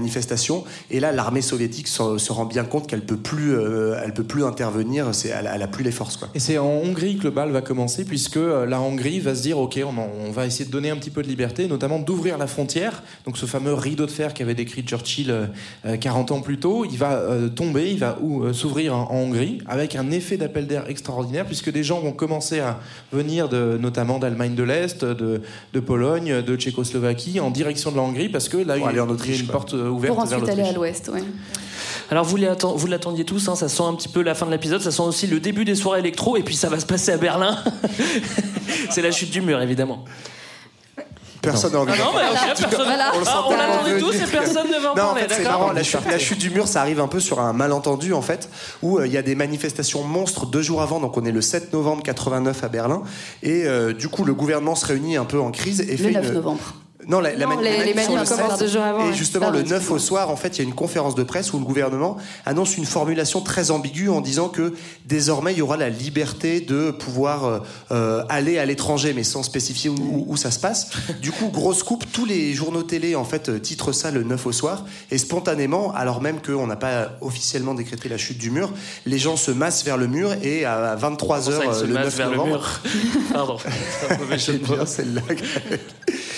Voilà, 23h, premier coup de pioche, euh, on, on- on met une brèche dans le mur et là. C'est un peu l'extrait qu'on a entendu au début. Ouais, c'est ça. Puis c'est vraiment l'événement monde où évidemment bah, toutes les caméras occidentales sont très contentes de monter, de montrer à quel point. euh, Alors que c'est quand même dramatique enfin, ce qui est en train de se passer, enfin, disons-le. Oui, oui, oui, je ne sais. Euh, Je sais ça- pas comment un- rebondir là-dessus. Bah, on, va, on va rebondir tout simplement avec un Tout puntos là. simplement. Ça laisse pas trop de doute. Hein. Et juste, bah, c'est juste. On est à 6-6, hein, c'est quand même serré. Ouais. ça m'a l'air- vraiment très serré. Bon, on parlait du- je, je parlais tout à l'heure, excuse-moi, je t'avais repris sur le 9 novembre en fait. Euh, Je pensais à ça parce que c'est une date assez incroyable d'un point de vue astrologique Tu pour l'Allemagne. redire que c'est ton anniversaire parce que tu as- Mais non, mais en fait, tout s'est passé le 9 novembre en Allemagne, genre la, République, la proclamation de la République de Weimar, euh, la nuit des, euh, Le long- du des cristal, euh, Ah, des des choses choses super. plein de Je trucs sais quoi. C'est fou. Heureusement qu'il y a eu la chute du mur, quoi. Fin des bails. Bah, fin des quasi- bails, je vous le dis. Fin, Ouais, de la guerre froide. quoi. En même temps, on s'en doutait, on l'avait vu dans les films. Hein. Euh, le- Julie nous avait expliqué que de toute façon, c'était les Américains les plus forts. On le voyait dans les films. C'est Euh, pour ça qu'on s'est fait changé d'ailleurs à la mi-temps. hein, Bah oui, non, mais le- la chute du mur, c'est un peu le but en or de, de- des États-Unis. Et donc là, on ferme tout et, et il manque plus que l'effondrement complet de Bah oui. Qu'est-ce qu'on va faire de cette URSS? Bah, ben, rien. Voilà, il faut l'effondrer, c'est la dernière partie, c'est ça qu'il fallait faire. Bah, on va pas en faire grand chose, non? Bon, en gros, ça, elle, va, elle va mourir d'une d'une triste mort. C'est-à-dire que euh, 89, c'est pas tout à fait fini. Il y a, euh, ensuite, en 90, on a la réunification des deux Allemagnes. C'est plutôt l'Allemagne de l'Ouest qui va manger celle de l'Est. Et puis, donc, reste cette URSS un petit peu toute seule. Gorbatchev essaye de sauver les meubles, sauf que l'URSS, c'est pas la Russie, c'est un, un assemblage de plein de républiques fédérales. On a notamment les, les États baltes dont on parlait, mais aussi le Kazakhstan et plein d'autres encore, qui commencent à se dire, bah, eux, ils ont la télé, euh, la liberté, tout ça. Nous, on est toujours coincés avec Gorbatchev, ça pue un peu. Donc, il y a des coups d'État dans tous les sens. Les, euh, les, les- les républiques internes de l'URSS commencent à proclamer leur indépendance, ce qui fait que Gorbatchev est un petit peu obligé de fêter un Noël un peu spécial. Le 25 décembre 1991, il annonce à la télé qu'il n'y a plus d'URSS. Globalement, les gens avaient compris. Mais bon, joyeux Noël. Je, je sais que t'as un, un dernier petit mot. euh, Ils viennent de gagner, voilà. Ouais, euh, c'est gagné, voilà, c'est fini. Un dernier petit mot, Johan Non, oui, bah, c'est cette victoire en fait, elle est, elle est évidemment très importante. Elle met fin à un conflit de, on l'a compris, d'un demi-siècle, mais aussi en fait, euh, c'est important de comprendre qu'elle pèse encore jusqu'à aujourd'hui parce que c'est cette victoire du monde libre, elle va vraiment être euh, instrumentalisée. On a parlé un tout petit peu de Reagan, mais la décennie 80, euh, si on fait un focus sur l'Ouest, c'est vraiment la décennie du néolibéralisme et il s'agit vraiment de montrer que le monde libre a, réussi et en fait tout simplement de décrédibiliser toute autre alternative au capitalisme et en fait y compris euh, chez euh, dans, tous les mouvements sociaux en fait de l'est comme de l'ouest il y a une difficulté pendant toutes les décennies ensuite à euh, renaître parce que tu plus une utopie en fait à opposer au capitalisme. Soi-disant le communisme mais en fait aujourd'hui enfin on a tous eu ça dans nos livres d'histoire le communisme ça a pas marché c'est le goulag c'est la guerre froide. Donc du coup il y a plus rien à opposer au capitalisme et c'est ce qui fait en fait que ça s'est un tout petit peu ça a un tout petit peu changé au XXe siècle. Mais en tout cas toute la décennie 90 on parle vraiment de monde unipolaire c'est de fin de le- l'histoire, en voilà fait. le- la fin de l'histoire le there is no alternative de Margaret Thatcher c'est-à-dire voilà le capitalisme a gagné il n'y a pas d'autre issue et ça ça va marquer profondément je pense En, notre même- génération en même temps, il a quand même bien bien gagné le capitalisme. ouais il a Oui. bien gagné. Je suis content, on te retrouve encore. Vraiment sur la fin de l'épisode, là, t'es vraiment. Ah, toi tu m'as tendu le doigt comme ça. Voilà, c'était notre épisode sur la guerre froide. On espère que ça vous a plu. On espère que ça vous a permis de réviser pour ceux qui vont passer le bac. Faut le conseiller à Le ceux bac, qui c'est passent très le bac. important. Ouais, on espère que, que ça vous a plu et que, et que vous continuerez à écouter un petit peu, même si on a été un petit peu long cette fois-ci. Marlène, un petit mot aussi? Bah, on voulait déjà euh, remercier le Saint-Georges de nous avoir accueillis, Merci. remercier euh, donc Sabine et Thomas, Pascal à la lumière. Merci Pascal. Un petit applause pour Pascal, Voilà, s'il vous plaît. Il est coincé tout là-haut. Merci aussi à nos gentils bénévoles qui vous ont placés, qui vous ont accueillis avec le sourire. Et euh, merci évidemment euh, à tous nos auditeurs euh, de, et à tous ceux qui nous soutiennent Je remercie aussi euh, Juliette et Mathias qui font vidéo et, euh, vidéo et photos. Et sans qui nous ne serions rien. Oui, ça c'est vrai. Voilà. C'est bien dit, c'est bien dit. Je veux dire, personne ne pourrait nous voir. Oui. Non, merci aussi, euh, je voulais le dire, aux Russes et aux Américains, euh, parce que en fait, on ne serait pas là. Donc voilà, et à Laïka, euh, qui, euh, enfin, en qui j'ai mis toute mon amitié ces derniers jours, et euh, qui m'a que tu l'as vraiment beaucoup aidée à- transportée. Voilà, je l'ai beaucoup transportée. Elle a été très aimée. Et on, ça nous tenait aussi à cœur, on, on le répète régulièrement, mais on voulait le redire, que bah, Culture 2000, c'est une émission qui, est, avant tout, est faite pour euh, justement les gens qui n'écoutent pas forcément des émissions euh, d'histoire et de politique. Et euh, nous, notre envie, c'était aussi de montrer qu'on peut faire euh, une éducation populaire en ayant le droit de euh, s'intéresser à tout sans être spécialiste de rien. Voilà. Donc, Il est vraiment là à la fin de l'épisode. Un grand merci à nos copains de PO qui nous ont prêté Olivier, à nos grands copains de 2 heures de perdu qui nous ont prêté Julie. Vous avez compris que Culture 2000, ça fait aussi partie de la grande famille de Fréquences Modernes. On est une association, on est bénévole et amateur, c'est pour ça qu'on est un peu cheap quelquefois. c'est du S, hein, c'est pour ça que je. Voilà. Et, euh, et donc voilà, c'est aussi grâce à votre soutien qu'on peut continuer à faire ces émissions. C'est vrai. On prend beaucoup de plaisir, donc n'hésitez pas, à- pas à continuer à nous soutenir. Voilà, on va faire passer Sur un le- chapeau. voilà, hein. sur, sur les internets, vous trouvez le. Tipeee de Fréquence Moderne. Merci beaucoup. Et surtout, n'hésitez pas à en parler autour de vous. Voilà, on est très content de, de gagner des nouveaux auditeurs, pas par le plaisir de collection, mais par qu'on on se dit qu'on est content de partager tout ce qu'on a à se dire. Il a raison aussi, il est là, le gars, à la fin aussi de l'épisode. Nous, on est très contents d'avoir passé ce moment avec vous. Et merci merci d'être venu. Merci à vous. on se retrouve bientôt en podcast ou sur les réseaux sociaux. Et je laisse encore une fois le mot de la fin. Je pense qu'il nous a réservé un bon truc. Je le sais d'ailleurs, au platiniste. Ouais, bah, en fait, l'occasion de vous avoir bien captif pendant deux heures, elle était trop belle. On même pas vous mettre une bonne musique, on a décidé de vous mettre une bonne grosse nuisance avec un artiste. Vous allez voir tout en subtilité. hein, c'est très difficile de savoir quel camp il a choisi la chute du mur. C'est. Culture 2000 et c'est bonsoir David Asseloff. Ah,